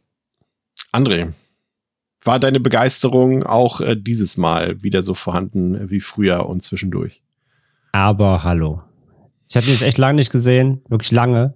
Stimmt, keine Ahnung, 15 Jahre oder so? War, sagen wir 10 vielleicht. Lange nicht gesehen und hatte echt wieder richtig, ich habe ich hab mich ja, ist ja kein Geheimnis, dass ich mich sehr auf unsere Critters-Folgen gefreut habe. War sehr froh, Die, dass er diese endlich. Folge existiert nur aufgrund deiner. Ja, ja, genau. Meines, meines penetranten Nervens, wir irgendwie machen sollen. Und äh, ja, habe mich sehr gefreut, jetzt endlich mal wieder zu gucken und äh, die die Vorfreude wurde halt ein bisschen getrübt eben durch das Einlegen der DVD, weil die Also ich dachte, wirklich, das jetzt durch mich. da auch, ja, ja, auch. Äh, aber erst im Nachgang, nachdem ich deine Letterbox-Wertung gesehen habe. Nein, vor allem durch das Einlegen der DVD, wo man schon wirklich sagen muss, ist nicht mehr ganz geil. Außer ja, die wär schön. Menüs. Erst die Menüs, die sind natürlich super, auf jeden Fall. Die Animationen äh, absolut Gold. Aber ähm, so, es ist immer noch guckbar und es hat auch vielleicht, auch das hat nochmal diesen, ein bisschen Charme, so, das, das etwas leicht blur blurrige Bild und alles nicht so high def. Aber es wäre schon geil, wenn sich dem der Reihe mal ein Label annehmen würde und die mal neu, neu abtasten würde irgendwie. Nee, aber sobald der Film dann lief und ich war wirklich sofort wieder drin, habe sofort alle Szenen irgendwie vor Augen wieder gehabt und wusste ja auch immer schon so halb, was, was gleich kommt. Und äh, ja, man hat das ja bei so vielen Filmen, wo man auch genau weiß. Wobei, äh, ich habe ich hab ja auch, ich, also ich habe ja aktiv auch dagegen gearbeitet, ähm, diese kindliche Verklärung. Ja, ich, ich wollte das ja effektiv versuchen auszublenden irgendwie. Es wird, ist, ist per se nicht machbar, aber ich habe alles dafür getan, denn ich habe ihn jetzt auch zum ersten Mal auf Englisch geguckt im O-Ton. Ich kannte den Film bisher wirklich nur in Deutsch. Ähm, da, da, da, ich wusste halt natürlich, dann, man kennt das ja, wenn man Filme oft gesehen hat, dann weiß man ja schon, wie die Dialoge sind. Ne? Da kennst du markante Ja. Sprüche oder sowas. Und ich wusste natürlich, wann die kommen, aber ja, sie waren natürlich nicht da, weil es O-Ton ist und äh, natürlich irgendwie dann doch deutlich anders klingt. Das hat schon ein Stück weit dafür auch gesorgt, dass es ein bisschen neuer wirkte oder frischer, weil es wirklich für mich eine neue Erfahrung war, den so zu gucken. Was auch gut funktioniert natürlich äh, per se. Aber klar, dadurch fehlten so ein paar, wo ich wusste, jetzt müsste der Spruch kommen, der kam dann halt nicht so. Aber so, ich war trotzdem halt wieder voll drin. So. Und wie gesagt, ich, ich, ich, ich mag einfach das ganze Setup wirklich sehr. Ich mag dieses, die kleine Farm wird von Aliens überfallen. Ich mag, dass der Film in seinem Kosmos halt äh, relativ überschaubar bleibt, so, was halt dem Budget sicherlich zu schulden war. Aber ich finde das gerade charmant beim, gerade beim ersten Teil. Ich mag halt, ja, ich mag den Aufbau, ich mag die Figuren, die sind vielleicht alle nicht gerade deep, aber sie funktionieren für mich sehr, sehr gut. Mir geht keiner auf den Sack. Die, die, die funktionieren zusammen, die haben eine gute Synergie, wenn dann eben auch die äh, Crit Critters äh, dann eintreffen und mag halt die ganze diese Bedrohungslage, die sich für mich halt wie gesagt schon aufbaut. Ich möchte jetzt nicht sagen, dass der Film unendlich spannend oder nervenzerfetzend ist, aber es gibt es gibt eine Bedrohungslage und die spüre ich auch und die ist auch da und der Film macht daraus keinen keinen Hackmack und keine Albernheiten, sondern die ist wirklich da. Und trotzdem hast du halt wieder diese auflockeren Elemente, ähm, die für mich aber, wie gesagt, es ist für mich kein Comedy. Es ist so, es ist halt so Schmunzel, einge, eingebettete Schmunzelmomente, die halt so ein bisschen was vom, vom, vom Horror, sag ich mal, wegnehmen sollen, damit das trotzdem irgendwie schmissig bleibt, so. Aber es ist für mich jetzt kein Schenkelklopferhumor, das ist kein Slapstick oder so. Und wie gesagt, und es sind vielleicht jetzt nicht alle, alle Sachen, die, die, die reingeworfen werden, zünden oder so, aber es gibt genug kleine Momente, wo ich echt immer wieder schmunzeln muss. Ich sagte ja eben allein, das mit der Tür, da mit den zwei Critters, die sich unterhalten, dann der eine weggeballert wird, so gut. Könnte ich jedes Mal wegschmeißen. Nee, und halt die Kopfgeldjäger sind großartig ähm, in ihrer in ihrer verschrobenen Art, die halt die Erde nicht kennen, da auch ihre Schwierigkeiten mit haben, da so auch einfach so reinstolpern und wenn auch schon gesagt wird, ne, aber zerlegt nicht wieder den halben Planeten im letzten Mal, so, dann weiß ja schon Bescheid, wenn sie mit ihren Laserguns dann erstmal wieder die, das halbe Haus dann schon in Asche legen. So, das, sind alles Elemente, die für mich super funktionieren. Und wie gesagt, ich finde den Film in keiner Sekunde irgendwie zu lang. Der läuft so flutschig durch. Und auch wenn die Critters erst relativ spät zur Hälfte des Films einschreiten, gibt es da für mich keine Wartezeit oder sowas, weil bis dahin einfach der Aufbau für mich trotzdem mit diesem aufgebauten Mysterium, es geht langsam los, da passiert jetzt gerade was, hier stirbt der Erste und hier kommt was und so. Das funktioniert für mich super. Und der, der Klimax halt dann im Haus, wie gesagt, ist dann so, ähm, oder beziehungsweise ein bisschen dann wieder zum Alien-Raumschiff ähm, ist dann für mich einfach nur eine, eine große runde, runde Sache irgendwie. So. Und letztendlich so klar, der hat trotzdem kleine Probleme und ich, ich sage auch nicht, dass es, äh, der, es ist sicher kein perfekter Film, aber, aber er, er tut alles dafür, um mich, um mich perfekt zu unterhalten und wie gesagt, und ein Stück weit, so sage ich mal, ich glaube, ich würde dem auch bei, wie bei, ich, ich, wie bei Theresa, ich würde ihm, glaube ich, dreieinhalb geben und ich gebe ihm aber natürlich die halb, den halben mehr, weil ich halt äh, notorisch verklärt bin, das kann ich halt auch nicht ab, ablegen natürlich. Ähm, deswegen kriegt er von mir halt die vier mit äh, dickem Herz, so, ähm, das ist schon ein ganz, ganz toller Film für mich. Sehr schön. Da, dann bin ich doch auch glücklich, wenn der das für dich wieder erfüllt hat. Also dann kann, kann ich doch da voll und ganz äh, ähm, mit leben. Ähm, ich bin aber gespannt, äh, wie es jetzt mit dem zweiten Teil äh, weitergeht, weil der ja schon eine andere Ausrichtung hat. Ähm, das äh, finde ich schon mal interessant. Critters 2, Sie kehren zurück aus dem Jahre 1988, hat auf Letterboxd eine Durchschnittswertung von 3 von 5, auf der IMDb eine 5,5 von 10, war mit 4,5 Millionen Dollar schon etwas teurer, hat aber lediglich 3,8 Millionen Dollar eingespielt, ist freigegeben ab 16 Jahren. Wenn ihr den Film sehen wollt, stellvertretend wie beim ersten Teil entweder DVD-Box, ähm, spanische Halb-Bootleg digital oder über VPN auf Tubi. Läuft ebenfalls 86 Minuten, Triggerwarnung geht raus, ähm, tote Tiere sind im Film zu sehen. Gewalttechnisch würde ich sagen, Theresa ist der Film etwas blutiger und etwas brutaler und auch etwas fieser als der erste Teil. Deswegen würde ich ihm so eine 2 von 5 geben, was so das, äh, die Gewalteinschätzung geht, angeht. Ja, würde ich einfach komplett so teilen, ja. André, gehst du mit? Gehe ich mit, ja. Gehe ich mit. Es wird zwar, sie wird zwar dann eben durch die, den größeren Comedy-Approach, den der Film halt hat, ein bisschen runter. Also ich finde halt auch wieder sehr gut gegengesteuert. Aber er hat schon ein, zwei Momente mehr, die auf jeden Fall härter sind als alles, was im ersten passiert, ja. Kleine Empfehlung geht raus an die deutsche Synchronfassung. Also gerade wenn ihr den Film schon auf Englisch kennt, schaut euch den mal auf Deutsch an. Ähm, ich würde fast sagen, die kleinen Critters machen hier einen Poetry Slam oder sowas. Also die hauen wirklich permanent One-Liner raus, aber nee, das sind schon gar keine One-Liner, das sind Four-Liner manchmal. Das sind aber Verse, äh, die sich reimen. Also die labern permanent auf Deutsch, selbst in ganz vielen Szenen, in denen im O-Ton gar nichts zu hören ist, auf Deutsch also die müssen sich richtig ausgetobt haben im, im Tonstudio. Ich weiß nicht, was die da getrunken haben oder was die zu sich genommen haben, aber das ist schon echt grenzwertig. Aber ich will dem einen gewissen Charme nicht absprechen. Also wenn ihr den schon im O-Ton kennt, äh, schaut beim nächsten Mal vielleicht die Synchronfassung. Das ist durchaus ganz witzig. Theresa, die Critters ja. sind zurück. Was passiert? Wir sehen Ark, Lee und Charlie, wie sie im Weltraum einen Auftrag erledigen. Charlie scheint die Erde verlassen zu haben und ist nun auch Kopfgeldjäger im Weltraum. Sie bekommen die Nachricht, dass weitere Critters auf der Erde gefunden wurden und dass diese bekämpft werden müssen. In der Scheune der Farm sind zwei Plünderer, die die Critters-Eier für wertvoll halten und in der Stadt in einem Antiquitätengeschäft verkaufen. Brad ist mittlerweile 15 Jahre alt und besucht seine Großmutter in seiner Heimatstadt, die die Familie nach dem Vorfall verlassen hat.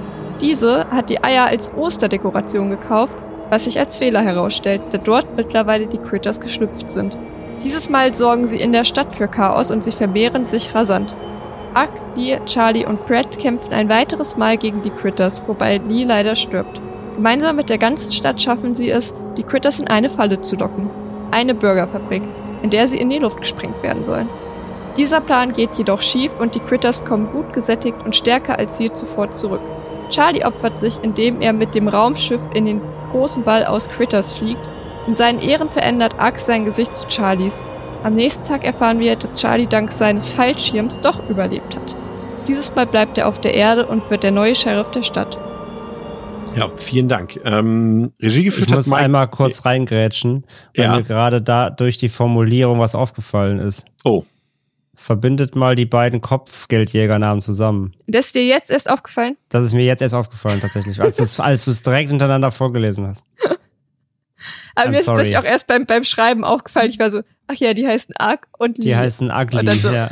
Ah, Jetzt nice. finde ich auch was, was witzig. ihr getan habt. Das ist mir jetzt gerade, wo du so, wo du so, du hast zweimal nämlich Ugly und Charlie. Ich habe so, ja. Ugly, lol. Ja, okay. Jetzt finde ich auch mal was witzig. Ja, die heißen Ugly. Okay, nice, nice, nice. Spannend. Das besonders, wenn während der Aufnahme so eine Erkenntnis kommt. Es hat, es, hat, es hat 30 Jahre gebraucht, um die Erkenntnis zu finden. Danke.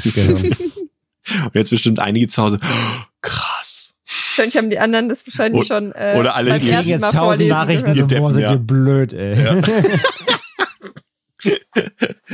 Ja, wer nicht blöd ist, ist äh, Regisseur Mike Garris. Den mag ich tatsächlich. Ähm, der ist ja auch irgendwie gefühlt in jeder Horrorfilm-Dokumentation irgendwie dabei. Ähm, obwohl er selber gar nicht so krass gute Horrorfilme gedreht hat. Also jetzt neben Critters 2 hat er so ganz viele Stephen King-Adaptionen gemacht, wie Sleepwalkers, der noch zu seinen besseren gehört, oder diese, diesen Zweiteiler zu The Shining aus den späten 90ern, aber trotzdem ist es ein total sympathischer Typ, der irgendwie auch immer was über Horrorfilme zu erzählen hat und von daher ähm, sehe ich den ganz gerne und höre den vor allem gerne reden. Ähm, geschrieben wurde das Drehbuch von David Trowie, der hat später äh, Waterworld, G.I. Jane und, und äh, die Riddick-Drehbücher geschrieben, also vor allem für Flops scheinbar bekannt.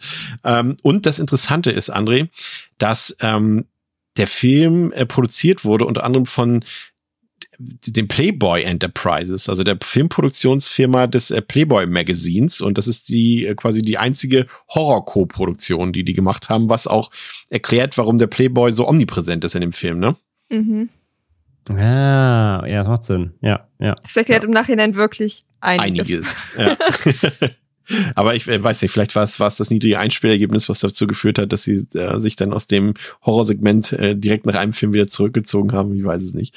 Ähm, Theresa, der Cast, ähm, wir haben wieder Scott Grimms dabei, also der die Hauptrolle spielt. Ähm, Das finde ich ja prinzipiell erstmal immer gut, ähm, wenn man da so eine gewisse Kohärenz aufbaut äh, zwischen den einzelnen Teilen. Ähm, von daher, auch wenn ich bin ich jetzt kein großer Fan von seinem Schauspiel oder auch von seiner Figur, aber generell erstmal jetzt hatte ich auch einen Anhaltspunkt, weil ich dachte so, okay, wenn ich einen Film mit dir durchgestanden habe, dann schaffe ich auch den zweiten und dann ne, war in Ordnung. Bekommt jetzt auch mit Lian Curtis, wie ich finde, äh, eine gute Wing-Frau an die Seite gestellt, die für mich ähm, ganz gut funktioniert hat. Und das hat in der Summe irgendwie für mich schon besser geklappt als im ersten Teil. Ich weiß nicht, wie es dir da ging. Ähm, bei mir ist ja die Fallhöhe jetzt eher niedrig, unterschwellig. Ähm, aber du fandst das ja im ersten Teil ganz in Ordnung. Wie ging es im zweiten Teil bei dir? Also fandst du, konntest du mit der Figurenkonstellation mehr anfangen, weniger, genauso viel? Was hat das für Also- dich für einen Unterschied gemacht? Ich fand sie gut, also weil ich ja eben den Brad auch schon im ersten Teil eigentlich gerne mochte, hat es mich jetzt gefreut, dass er halt auch wieder da ist. Ähm, und halt eben auch, dass Ugly und Charlie halt wieder dabei sind. Ähm, ich bin auf Charlie eben gar nicht so viel eingegangen. Der hat schon eine relativ große Nebenrolle, würde ich sagen, im ersten Teil. Ähm, und irgendwie schon so eine Person, halt einfach so ein Trottel irgendwie. Aber gleichzeitig auch irgendwie ja, einfach eine liebenswerte Person. Und deswegen fand ich schon irgendwie cool, dass er jetzt wieder hier ist und auch dieses, ja, kann man ja sagen, so ein Glow-Up wirklich hat und jetzt da auch zu den coolen Kopfgeldjägern gehört. Es hat mich, es hat mich ehrlich gefreut für ihn. ähm, und ja, das sagt ja eigentlich auch schon viel. Also ich habe mich wirklich für ihn gefreut. Dachte ich mir, ach ja, guck mal an, was aus dem Charlie geworden ist. Da habe ich mich echt gefreut. Und entsprechend war ich da schon auch emotional dann ein bisschen involviert. Ich habe mich sehr drüber gefreut und auch alle, ich weiß gar nicht, der Sheriff ist auch der gleiche, ne? Wie im ersten Teil wieder. Ich bin mir gerade gar nicht sicher. War das nicht. Welche Rolle spielt hier nochmal Barry Corbin? Ich glaube, Warte mal, der, also der Sheriff, der hieß ja. Es, spielt nicht Barry Corbin hier den Sheriff? Harf? dann ist es eine andere Person.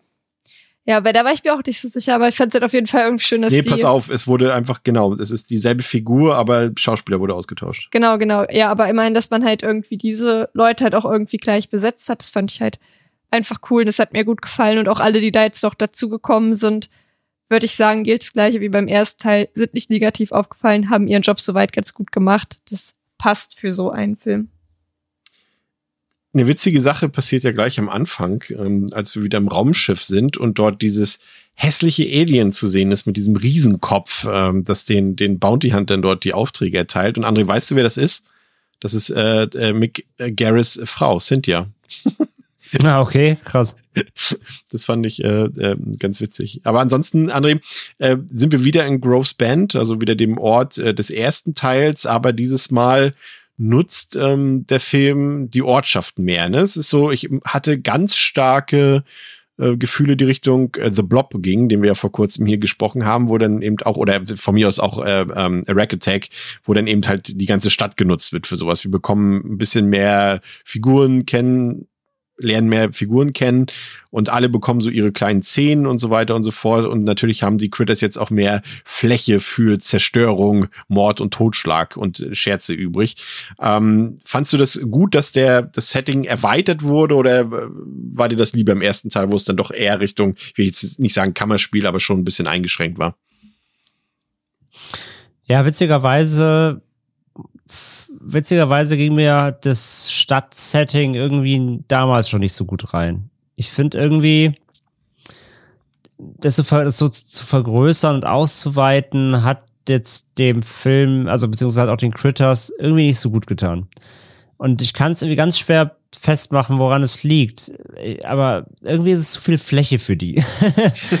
ich weiß nicht, die, dadurch, dass sie halt so klein sind und ja, sie haben halt quasi ihre, ihre Rollattacke so, aber für mich funktionieren die Critters auf engerem Raum irgendwie besser. Und dadurch, dass sie das so ausgeweitet haben, die tauchen dann hier auf und da auf und so der Film hat ja schon diesen höher, schneller, weiter Ansatz, ne? So, wir waren jetzt hier Teil 2, das heißt, wir waren am Anfang limitiert zum ersten, jetzt müssen wir das alles mal ein bisschen eröffnen und mehr Action und hier und ähm, weiß nicht. Bin per se jetzt natürlich halt dafür, dass man Sachen ausweitet oder, oder halt neue Möglichkeiten hinzufügt, aber hier muss ich sagen, dass mir das so einfach die Stadt als Spielwiese, so was bei den Gremlins so schwer funktioniert hat, relativ gut. Ähm, wenn sie sich irgendwie ausbreiten. Das hat mir bei den Critters damals schon nicht so gefallen und muss ich jetzt auch sagen beim Rewatch, nee, irg irgendwie nicht. Ich, ich kann es ganz schwer festmachen, woran es im Einzelnen liegt. Aber irgendwie gefällt mir die neue Dimension nicht. Auch wenn sie jetzt, es ist keine Großstadt, es ist nicht Critters in L.A., das kommt dann erst 2028 oder so. Aber ähm, nee, irgendwie gefiel mir diese Ausbreitung auf die ganze Stadt irgendwie nicht. Ich weiß, ich weiß nicht warum richtig. War mir was, zu groß. Was sagst du, Theresa? Ähm, ich gehe da tatsächlich mit. Ähm, ich glaube, für mich liegt so ein bisschen daran, dass sie dadurch, also sie wurden halt generell ganz anders eingesetzt und jetzt werden sie hier ja auch viel komödiantischer einfach eingesetzt. Das ist ja eben auch schon gesagt, dass die jetzt auf einmal irgendwie Witze reißen oder halt noch deutlich mehr Witze reißen als vorher. Und da weiß ich nicht, ob das gut getan hat. Ähm, ich glaube, das ist eher mein Problem, gar nicht so die Ausweitung auf das Stadtsetting, sondern vielmehr halt, dass sie jetzt halt wirklich auch ja nicht nur diese kleinen Killermaschinen sind, sondern halt auch noch wirklich so diesen ähm, ja Comedy-Faktor mit reinbringen. Das hätte für ja, mich es, es gerne für mich bei auch einher. Ja. Ja, voll. Du hast recht, du hast recht. Es geht einher vor allem. Es, ist, es gehört zusammen beides. Ja, ich glaube, wäre es der gleiche Ton und größer, hätte ich vielleicht nicht so das Problem. Weil zum Beispiel, als Beispiel, ganz klares Beispiel, zum Beispiel, ich hasse, ich hasse diese, diese Diner-Szene, wo die halt dann alle da auf diesem, auf dem, in dem Diner sitzen und die Salat fressen und sowas. Mhm. Weil das ist halt komplett Gremlins und ich will das nicht. Weil Critters sind die fucking Gremlins. Und ich finde, da merkst du, dass, dass, dass, dass da versucht wurde, halt ein bisschen noch weiter mit sich den Gremlins anzunähern und halt offener zu werden und das halt alles noch so ein bisschen kitschiger und alberner zu machen. Und, und ähm, das, das mag ich überhaupt nicht. Und das war halt so eine Szene, die gab es halt im ersten natürlich komplett gar nicht. Und es, damit hängt es, glaube ich, zusammen, genau. Also es ist, es ist nicht trennbar so. Ich glaube, das Setting plus der neue Ansatz, die Critters jetzt irgendwie halt auch so diese quirky Cartoon-Charaktere sind und sich halt überall in der Stadt halt so austoben. Halt, das stopp. Gefällt mir nicht. Quirky. Erkläre das Wort. Da musst du noch nachträglich Insel erklären. Ich habe schon überlegt, ob ich was sage. Sehr gut, Theresa. Sehr gut. Danke. Machen wir weiter im Programm. Ähm, quirky im Sinne von so, ja, so schrullig. Ein bisschen ich, schrullig, so ein bisschen kitschig. Ich fand ähm, spannend, das wird dich jetzt vielleicht überraschen, die Diner-Szene war für, für mich die beste Szene im ganzen Film. Es, äh, ich mochte das irgendwie. Das war, das war dann irgendwie, das hat für mich wieder funktioniert, weil das war genau das, was ich mir vom ersten Teil ähm, erhofft habe. Solche Szenen eben, weil das war wahrscheinlich einfach auch dieses Gremlins-Ding, weil das war so eine Szene, die an die, an die, äh, an die, an die Mogwai erinnert haben, wie sie dort Chaos gemacht haben. Und ich, ich hab's geliebt, als dieser eine Critter da, dieser Cried da im, in der Fritteuse lag und kurz rausgeguckt hat. Das war für mich die beste, der beste Moment im ganzen Film. Das fand ich so witzig. Haha. Sag doch mal einer was. Ähm, Fandest du es nicht witzig, Taylor? Also ich glaube, ich bin ein bisschen hm. mehr auch jetzt hier wieder bei André. Ähm, das ist für mich auch ein bisschen schwer trotzdem zu greifen, ist, warum das für mich nicht so gut geklappt hat.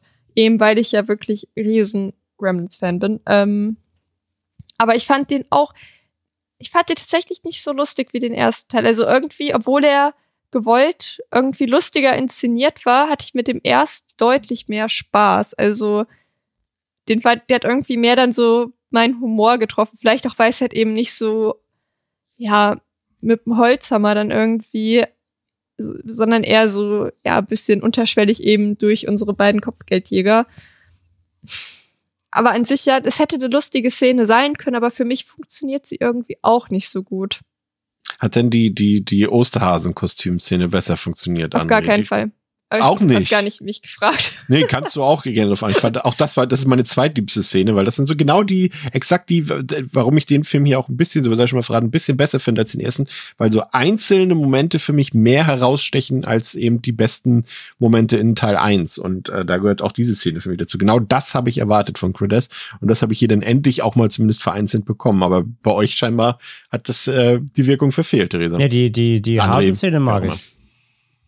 Okay, die, dann. Die Osterhasenszene also, finde ich, also nicht lustig, aber die mag ich, die mochte ich immer schon. die ist lustig. Weil wie, du, weil wie du sagst, sie ist halt sehr prägnant. Ich finde es so geil, wie die ihm da unten da in diesen offenen Hasenstall reinballern und dann, das, das ist cool, ja, das mag ich, die mag ich auch.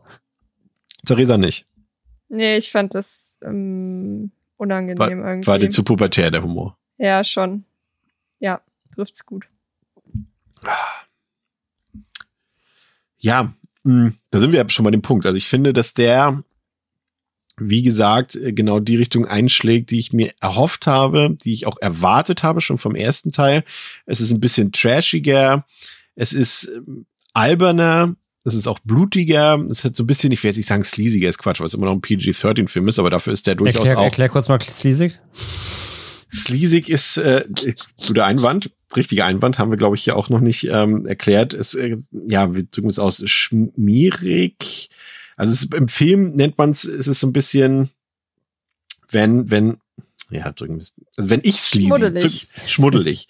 wenn, wenn ich sleazy meine, äh, sage, dann meine ich, dass, dass da auch so ein bisschen schmuddelige Erotik bei ist, dass du da auch mal ein, ein paar nackte Menschen siehst oder nackte Körperteile und so weiter. Vielleicht auch so ein paar äh, schlechte, cringige Sex. Na, jetzt, jetzt muss ich cringe auch erklären, ne? Vielleicht sollten wir damit ab heute wieder deiner, aufhören. mit, mit deinem Glossaransatz hast du dir was angetan. Ja. Aber schmuddelig ist, glaube ich, schon das richtige Wort. Ist auch, glaube ich, die Übersetzung davon. Ähm, einfach so ein bisschen schmuddeliger, genau. Und das hat der Film hier. Und für PG-13, also die Jugendfreigabe in den USA, äh, dass er ab 13 freigegeben ist, zeigt er ja auch äh, allein durch diesen Playboy-Ansatz äh, ein bisschen mehr äh, was fürs Auge, wenn man das denn sehen mag. Ähm, und daher hat das für mich ein bisschen besser funktioniert, muss ich gestehen. Aber das Pacing, das ist die Geschwindigkeit, die Erzählgeschwindigkeit des Films, ähm, hat für mich auch wieder nicht so gut funktioniert. Auch wieder, das hat, glaube ich, also es hat nicht ganz so lange gedauert wie im ersten Teil, bis da mal was passiert ist. Aber die ersten 20 Minuten des Films waren für mich ehrlich gesagt nutzlos. Die hätte man komplett rausschmeißen können. Man hätte auch sagen können, ja, Brad ist zurück, fertig. Aber das alles, was so sonst in den ersten 20 Minuten passiert, hätte ich nicht gebraucht. Hätte den Film vielleicht noch ein bisschen straffer gemacht.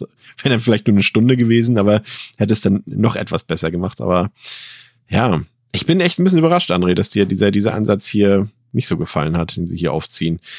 Deswegen bin bin ich schon wieder gespannt, wenn wir noch später im dritten und vierten Teil, da geht, einer geht ja noch ins Weltall, ne? Der vierte und so. Also ich glaube, die werden ja, werden noch trashiger, da bin ich mal gespannt, äh, ob deine Liebe vielleicht sogar nur für den ersten Teil abfällt. Ich will es Ja, noch nicht überrascht wissen. sein. Ja, ne? Mochtet ihr denn die, die, die, äh, die, die Verwandlung in die Riesenkugel am Ende?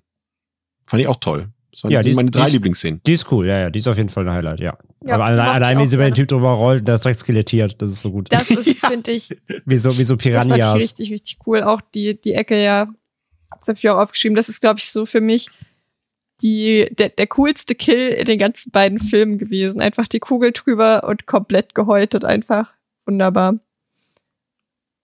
Das war schon wie Predator irgendwie.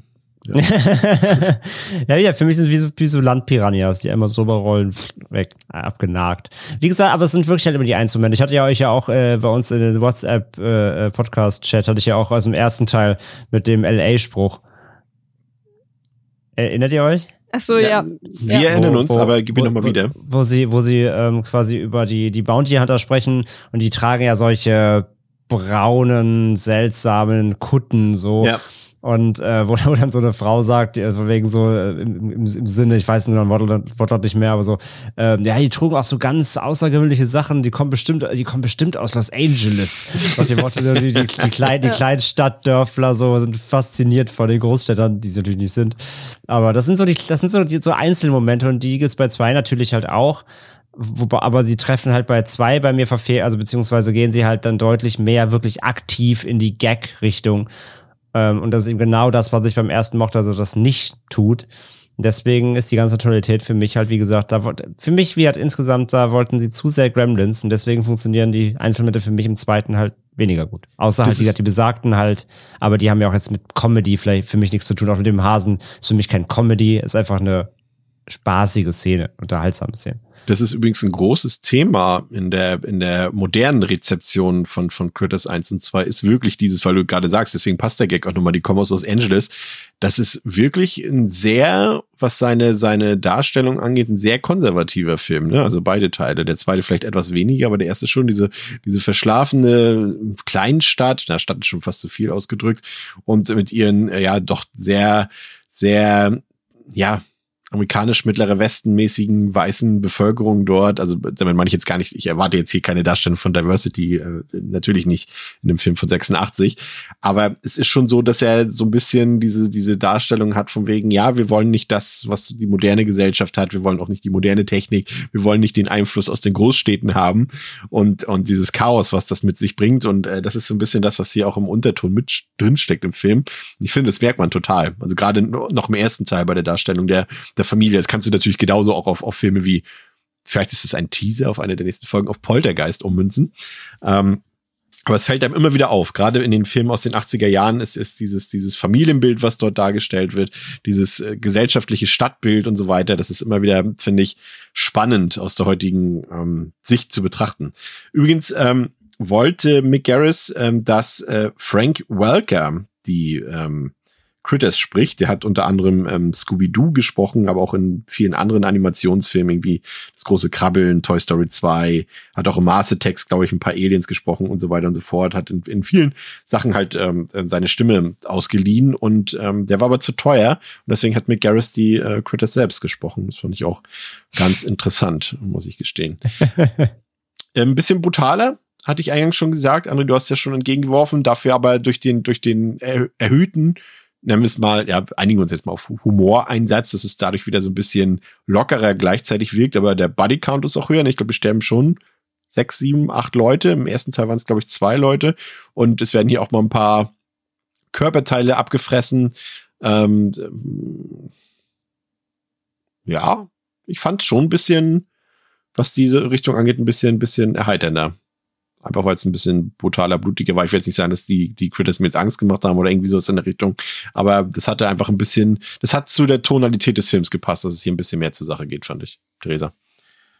Ja, auf jeden Fall. Also, du hast ja schon gesagt, dass hier ja wirklich auch so diese Formel, wir müssen alles ja größer machen. Vielleicht hat zu André auch gesagt, ich bin mir nicht mehr sicher. Ja, irgendjemand, hat, irgendjemand hat es halt schon gesagt, dass das halt hier so diese typische ähm, Sequel Formel hier halt total angewendet wurde. Und da ist dann halt die logische Konsequenz auch einfach, es müssen hier halt auch mehr Leute sterben. Ähm, und ich finde, es passt halt auch eben dazu, dass wir ja hier jetzt auch viel mehr Leute haben, die potenziell betroffen sein können, dadurch, dass wir eben in der Stadt sind und nicht auf einer Farm, wo halt fünf Leute sind.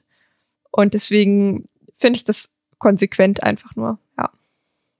André? Ja, gehe ich auf jeden Fall auch mit. Definitiv. Also äh, hätten sie da jetzt nicht zumindest ein halbes Schlachtfeld äh, hinterlassen, ähm, wäre es auch unlogisch dann geworden irgendwo, äh, muss man ja auch mal sagen. Dass sie halt beim ersten Teil nicht so viele erwischt haben, ist ja auch der, der, des, des, des, des, der Familienstory dienlich so, ne?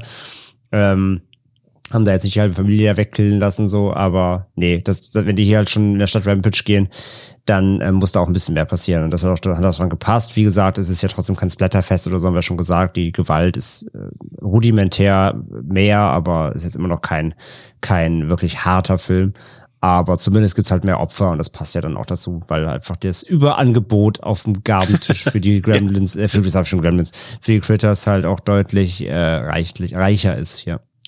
Sie sind ja jetzt ein bisschen mehr zu sehen als im ersten Teil, die Critters selbst. Und dementsprechend kann man ja auch ein bisschen mehr noch sagen zu der, ja, zu der Arbeit an den Critters selbst. Also die, die Effekte technisch, ähm, ähm, Kostüme hätte ich beinahe gesagt, aber stecken ja ausnahmsweise keine Menschen drunter. Wie sagt man, die, einfach die Puppen sozusagen. Und ich finde, sie könnten besser aussehen. Also ich finde gerade, was so die, die Beweglichkeit angeht, sind die doch recht schnell an ihre Grenzen gestoßen, finde ich. Gerade diese ähm, deine Szene, André, ähm, wo sie auch sehr, weil sie ja da auch fressen die ganze Zeit, ne, und, und den Mund auf und zu machen, das wirkt schon echt sehr handpuppig. Ist jetzt kein Adjektiv, kein, kein zulässiges, aber ich glaube, äh, ähm, Erklär weißt, kurz meine. äh, ja, aber, aber ich, also ich finde trotzdem immer noch positiv. Also ich meine nicht, dass sie keinen Charme haben, das durchaus, aber Okay. ich finde so, sie könnten, gerade auch wenn man das im Vergleich, ich weiß, Gremlins ist eine Hollywood-Produktion mit deutlich höherem Budget gewesen, aber ja, das wirkt dann für mich dann halt einfach besser, wenn sie ein bisschen mehr Mimik, Gestik, ein paar mehr Bewegungen, aber das ist echt so, die können halt nicht laufen, die können halt gar nichts, die können den Mund auf und zu machen und sonst können die eigentlich nichts. Rollen. Rollen, genau. Aber das sind ja. ja schon nicht mehr die Puppen, die rollen. Das ist ja irgendwas anderes, das sind ja Bälle, die sie dafür extra gemacht haben, glaube ich. Da, da gibt's auch eine geile Szene, das ist, wenn sie, ist, greifen sie in der Scheune an mit so einem Auto und dann ähm, fahren sie so weg, das ist, wo, au- äh, wo sie auch so eine Delle ins Auto rollen, weißt du? Da, da schmeißen sie sich so gegen das Auto und dann kommt so eine Delle in die Tür. Erinnert ihr euch an die Szene? Ja. Mhm. Und dann fahren sie halt so weg und dann kommen von rechts aus dem Bild kommen halt so vier, fünf, sechs Critters angerollt. Und die Kamera hält so ein Stück zu lang drauf und du siehst, wie sie gegenüber gegen so ein Tor rollen, einfach so liegen bleiben, weil es einfach Bälle sind. dass so die Kamera so ein Stück zu lang, äh, Schnitt, halt ein Schnitt Schnitt nicht richtig gesetzt, dass du noch siehst, dass die einfach halt ins Bild gerollt wurden, einfach liegen bleiben. Das ist ganz gut. Aber ich finde auch halt, ich finde, ist charmant genug. Gerade weil sie so haptisch sind, sage ich ja. So, habe ich alles lieber, als wenn das CGI-Viecher wären oder so. Ja, gut, das ist Ja. klar, auf jeden Fall. So, ja. ich, ich finde trotzdem, sie haben genug Charme, sie haben genug Dynamik und Eigenleben irgendwie, als dass ich es immer noch abkaufe. So, das war für mich nie ein Problem, die Darstellung oder so. Das, ich finde das, äh, ich finde das total fein, wie die sich bewegen und so. Ich finde, ich finde die trotzdem lebhaft. Das hat mir nicht nie gestört. ich fand den Score übrigens ganz ähm, nett. Ich habe gar nicht geguckt, wer den gemacht hat, wer den komponiert hat, aber ich muss sagen, die Mu- Filmmusik ist mir hier auf jeden Fall ähm, positiv aufgefallen. Ich guck mal nach, ob das wer Bekanntes war, parallel. Nicholas Pike. Sleepwalkers und Stephen King's The Shining, also den schlechten The Shining von Mick Garris. Okay, also sein, sein Stammkomponist, ähm, kann man meinen. Okay, spannend. Fand ich auf jeden Fall ganz gut, die Musik. Aber ansonsten finde ich, leidet der Film im Prinzip unter ähnlichen Problemen wie der, wie der Vorgänger. Er zieht sich ewig hin, finde ich, gerade zu Beginn. Ähm, obwohl er ja schon nicht besonders lang ist. Auch hier, wenn wir die Credits am Ende abziehen, geht der Film, glaube ich, 79 Minuten und davon ist wieder die Hälfte besteht aus Füllerszenen, die irgendwie, ja, nichts für den Film, zum Film beitragen. Aber immerhin geht's jetzt mit dem zweiten Teil direkt ins äh, Trash-Fach äh, über, was dem Vorgänger ja aus meiner Sicht, wie ich es vorhin gesagt habe, äh, durchaus gut getan hätte. Das ist ja alles ein bisschen alberner, ein bisschen quatschiger, ähm, aber auch etwas blutiger und, und äh, schmuddeliger, also für eine PG-13 auf jeden Fall. Vielleicht Ähm, wollen wir das jetzt einfach nochmal aufklären, was es mit dem Playboy-Ding da, was Ja. wir jetzt schon angesprochen haben, auf sich hat. Ja, erzähl kurz. Äh, für, für die, die sich jetzt als fragen, wa- was hat sie jetzt mit dem Playboy auf sich in diesem Film? Also der Lee, der kann ja, also die können ja generell eigentlich, Ack und Lee können ja beide eigentlich ihre ähm, Gesichter verändern, aber Ack hat sich halt ja dazu entschlossen, Johnny Steele zu sein. Und Lee wechselt halt ständig die Gesichter. Vor allem, ich habe das Gefühl, wenn er wütend ist, macht er das. Ähm, als er dann halt wieder auf die Erde kommt, braucht er halt wieder ein neues Gesicht. Und dann findet er halt Pornoheft. Und ähm, ja, bekommt dann ausnahmsweise aber nicht nur das Gesicht, sondern selbstverständlich auch noch den Körper der, äh, der guten Frau. Und auch, hat auf einmal auch viel weniger Kleidung an. Ähm, die ist sonst eigentlich bei den Transformationen immer gleich geblieben, dieses Mal nicht. Und ja, so gibt's da auch so einen kleinen ähm, sleasigen Touch für die ganze Sache. Und dann läuft er auch einmal an einer Freddy, äh, an, an so einem Freddy Pappaufsteller oder sowas vorbei. Und dann ist Charlie so, nein, nein, das machst du nicht, das machst du nicht. Dann verwandel dich lieber wieder in die Pornodarstellerin Ja, die, und lauf als die rum. die wird ja gespielt von Roxanne Canoan. Die ist relativ, also was ist relativ, sie ist sehr früh und ähm, früh verstorben, 1993. Ich glaube, sie war da gerade Mhm. mal, ich weiß nicht, 30 oder 32, 33, irgendwie so. Ist sie beim Autounfall ums Leben gekommen. Ja. Ja, von daher mit so ein bisschen Beigeschmack. Also kann der Film natürlich nichts für, aber ich denke immer so, wenn dann Leute so früh versterben und, und im Mhm. Film zu sehen sind, da weiß ich nicht, da fällt es mir immer schwer, dann über solche Szenen zu lachen, weiß auch nicht warum, weil ist ja nicht die Intention des Films, aber ähm, ja, das nochmal nebenbei. Ich war jetzt schon in meinem Fazit äh, mittendrin, aber es war trotzdem nochmal relevant, äh, Theresa, dass du es erklärt hast. Auf jeden Fall ähm, danke dafür. Ähm, ich war dabei ähm, zu erzählen, dass was den Film für mich eben ab, abhebt vom ersten Teil, eben ähm, das, was ich vorhin gesagt habe, sind so diese einzelnen Set-Pieces, die mir dann doch sehr gut gefallen haben. Die Szene mit dem Osterhasenkostüm, die Szene im Diner, die Orgie, die sie dort feiern und am Ende natürlich die, die Riesenkugel, die alles plattwalzt und auffrisst. Ähm, das waren für mich schon drei herausragende Szenen, ähm, die für sich betrachtet gut funktioniert haben und auch Spaß gemacht haben. Ähm, Im Gesamtkontext war es okay. Also wie gesagt, so die Einmünzung, alles drumherum, gebe ich dir auch recht, André. Ich fand auch, dass es so ein bisschen so ein Hit or Miss ist. Also ein paar Punkte funktionieren dadurch, dass es äh, auf die ganze Stadt verteilt ist und ein paar Punkte funktionieren dann wiederum nicht so gut. Ähm, von daher kann ich auch nicht unbedingt sagen, ob die, die Ausweitung auf das, auf das größere Setting jetzt unbedingt praktikabel war für den Film, aber für mich war es minimal besser als das eingeschränkte Setting im, im ersten Teil. Ähm, ansonsten, ja, ich, ich hatte Spaß mit der deutschen. Ich muss sagen, ich habe ihn auf Deutsch geguckt und äh, wie gesagt, äh, das sollte man sich unbedingt mal anhören. Ich kann dazu ja gerne noch mal ein Instagram-Video oder sowas äh, hochladen, wo ihr ein Beispiel dafür bekommt, ähm, was die sich da erlaubt haben im Tonstudio. Und wie gesagt, die fangen da echt an zu, zu reimen. Muss man gehört haben. Zweieinhalb von fünf. Minimal besser als der erste Teil, aber für mich auch noch kein besonders guter Film. André, dein Fazit. Ja, ich war gespannt. Also ich kann direkt sagen, auch, ähm, auch damals in meinen jungen, dynamischen, unverbrauchten Jahren war Critters 2 bei mir immer einer der Schwächeren für mich in der Reihe. Ähm, der ging mir irgendwie nie so gut rein und äh, konnte das damals immer schon nicht richtig beziffern und ich kann es immer noch nicht so richtig. Denn eigentlich hat er schon die ja, Qualitäten und auch die Zutaten so, die, die, die, mich, die mich unterhalten sollten. Aber eben, wie gesagt, gerade nach dem ersten fällt der für mich irgendwie ab, weil ich halt vor allem den, den, den tonalen Shift da einfach nicht so mochte. Hm.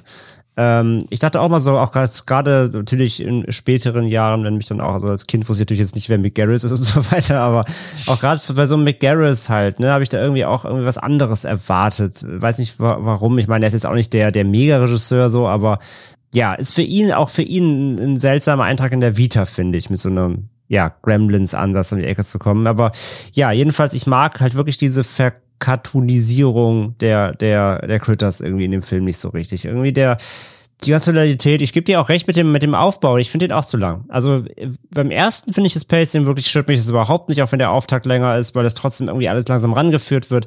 So, hier ist klar, hier kennt man die Critters aber ja auch schon. Ne? So, hier kommst du rein, du weißt, was Phase ist und trotzdem brauchen sie ewig. So, das, das, da gebe ich dir vollkommen recht.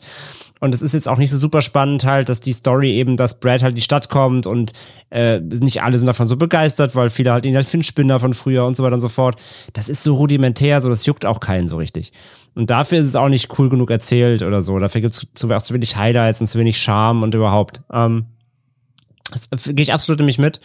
Und ja, und sobald die Critters dann da sind, halt wie gesagt, ich finde halt diese Zerstreuung in der Stadt hier, die ähm, fühlt sich zu weitläufig an, die fühlt sich zu undefiniert an. Hier fehlt mir auch die Spannung, muss ich sagen. Also es sind ja dann immer auch, es ist auch kein Aufbau, sondern es sind so Einzelmomente. Ne? Du hast dann den Osterhasen hier und da tauchen sie mal auf und da und da fressen sie der Küche.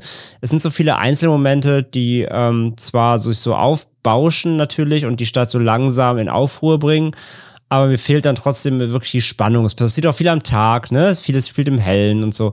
Und ähm, so richtig, so richtig, ja, wirklich Horror, Grusel. Auch, auch Ähm, spannender ja. Kontrast zum ersten Teil, der fast, also mal zu 80 Prozent bei Tageslicht spielt. Ne? Nee, bei Nacht spielt, Entschuldigung. bei Nacht spielt, ja, der, der erste spielt fast nur bei Nacht. Ähm, so, und das kann funktionieren, aber hier hat's mir, hat's mir nicht gefallen, so zusammen, gerade dann eben mit dem Ansatz des, des Cartoonigen, war mir das dann, ähm, Katzenterror? Wow. Falls man irgendwas hört, meine Katzen rasten gerade komplett aus neben mir. Komplett. Wer, mutieren Holy sie zu. Critters? Also, da fehlt nicht mehr viel, sag ich mal. Die prügeln sich hier gerade richtig hardcore. Ja, macht mal. Ja, jedenfalls, also das, das, das, das, das gefiel mir damals irgendwie schon nicht und das gefällt mir auch heute nicht so. Es, es gibt einzelne als Momente, die ich mag. Ich finde halt jetzt den ganzen Running Gag, dass Lee sich halt immer weiter in neue Leute verwandelt, ist, ist ganz cool. Ähm, auch generell die Bounty Hunter sind wieder, mag ich generell auch halt natürlich mit, mit Lees Tod dann, dass dann auch arg richtig, so, ja, richtig traurig, verzweifelt ist. Und man merkt halt, die haben wahrscheinlich schon ewig zusammengearbeitet und, und Monster gejagt und äh, ja, das, das sind coole Einzelmomente. Der, der Critter-Ball natürlich das Highlight des Films. Der hat coole Momente, aber er fällt für mich dann doch, ähm, doch hinter dem ersten echt zurück. Was aber im Umkehrschluss nicht heißt, dass ich das, dass ich Critters 2 für einen schlechten Film halte. Denn er hat, wie gesagt, die Schauwerte für mich. Er hat vor allem die Critters, die für mich genau wieder funktionieren, trotzdem. Die sind in ihrer Lebendigkeit, in ihrer Puppigkeit, wie du so schön sagst. Ähm, ich mag sie trotzdem total gerne. Und die Einzelmomente reißen dann auch viel raus. Und ich finde auch wieder, ähm, äh, halt Brad funktioniert auch wieder auch in seiner etwas älteren Variante. Geht mir auch nicht auf den Sack, ist auch gut.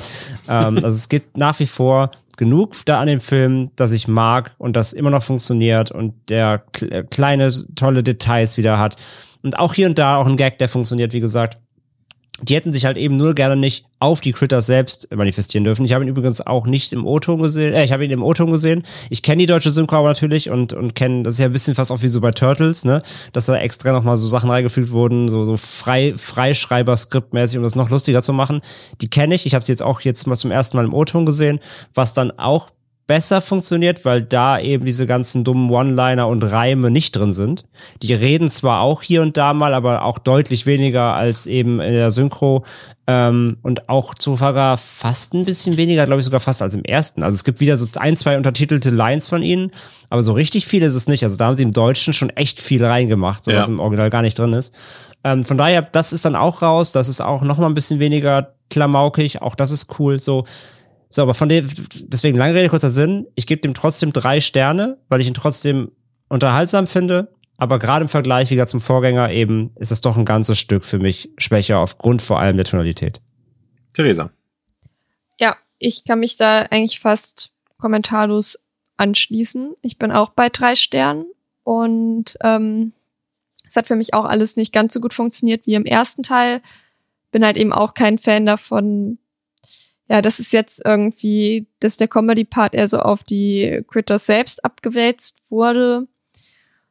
Gehe auch damit, dass der sich an paar Ecken echt zieht, vor allem am Anfang. Ähm, und dabei ist der Film ja schon nicht lang. Also der braucht wirklich, um in die Pötte zu kommen, das kann man echt nicht anders sagen. Und ja, mag aber immer noch die Critters sehr gerne, mag auch immer noch die Leute, die da irgendwie mitspielen, gerne, mag irgendwie so dieses allgemeine Feeling vom Film. Gefällt mir auch sehr gut. Und deswegen bin ich da am Ende auch bei drei Sternen so. Ja. Im dritten Teil gehen sie nach Los Angeles. Ich bin sehr gespannt. Dritter Teil ist vor allem Leo DiCaprio. Ja, ja, das auch. Oh, wirklich? Hm, ein kleiner Junge, der ist da irgendwie zehn oder so. Ja, ein bisschen älter, zwölf vielleicht. Na, da bin ich nee, mal jünger, gespannt. Ne? Ja, jünger? Ich warte mal, 74 geboren, 91. Film. Na gut, der ist ja schon älter, ja. Kann ich nicht rechnen? 15, ne? Oder 16? Ja, bist du dichter dran gewesen. Ja, ja es ist 17, aber er sieht aus wie 11. das wird auf jeden Fall ähm, lustig. Glaube ich. Aber bevor es soweit ist, ähm, denkt dran, seit gestern läuft Evil Dead Rise in den deutschen Kinos. Schaut euch den Film unbedingt an, wenn ihr nächste Woche mit uns, ja, zumindest imaginär, diskutieren wollt über den Film, denn dann gibt's unsere besonders gute Episode zu dem Film. Ja, Vielen Dank für eure Aufmerksamkeit. Therese, André, vielen Dank für eure Expertise. Wir hören uns dann in der nächsten Woche wieder. Liebe Grüße an Pascal, der heute nicht dabei war. Bis zum nächsten Mal bei Devils and Demons. Ciao, ciao. Tschüss. Ciao.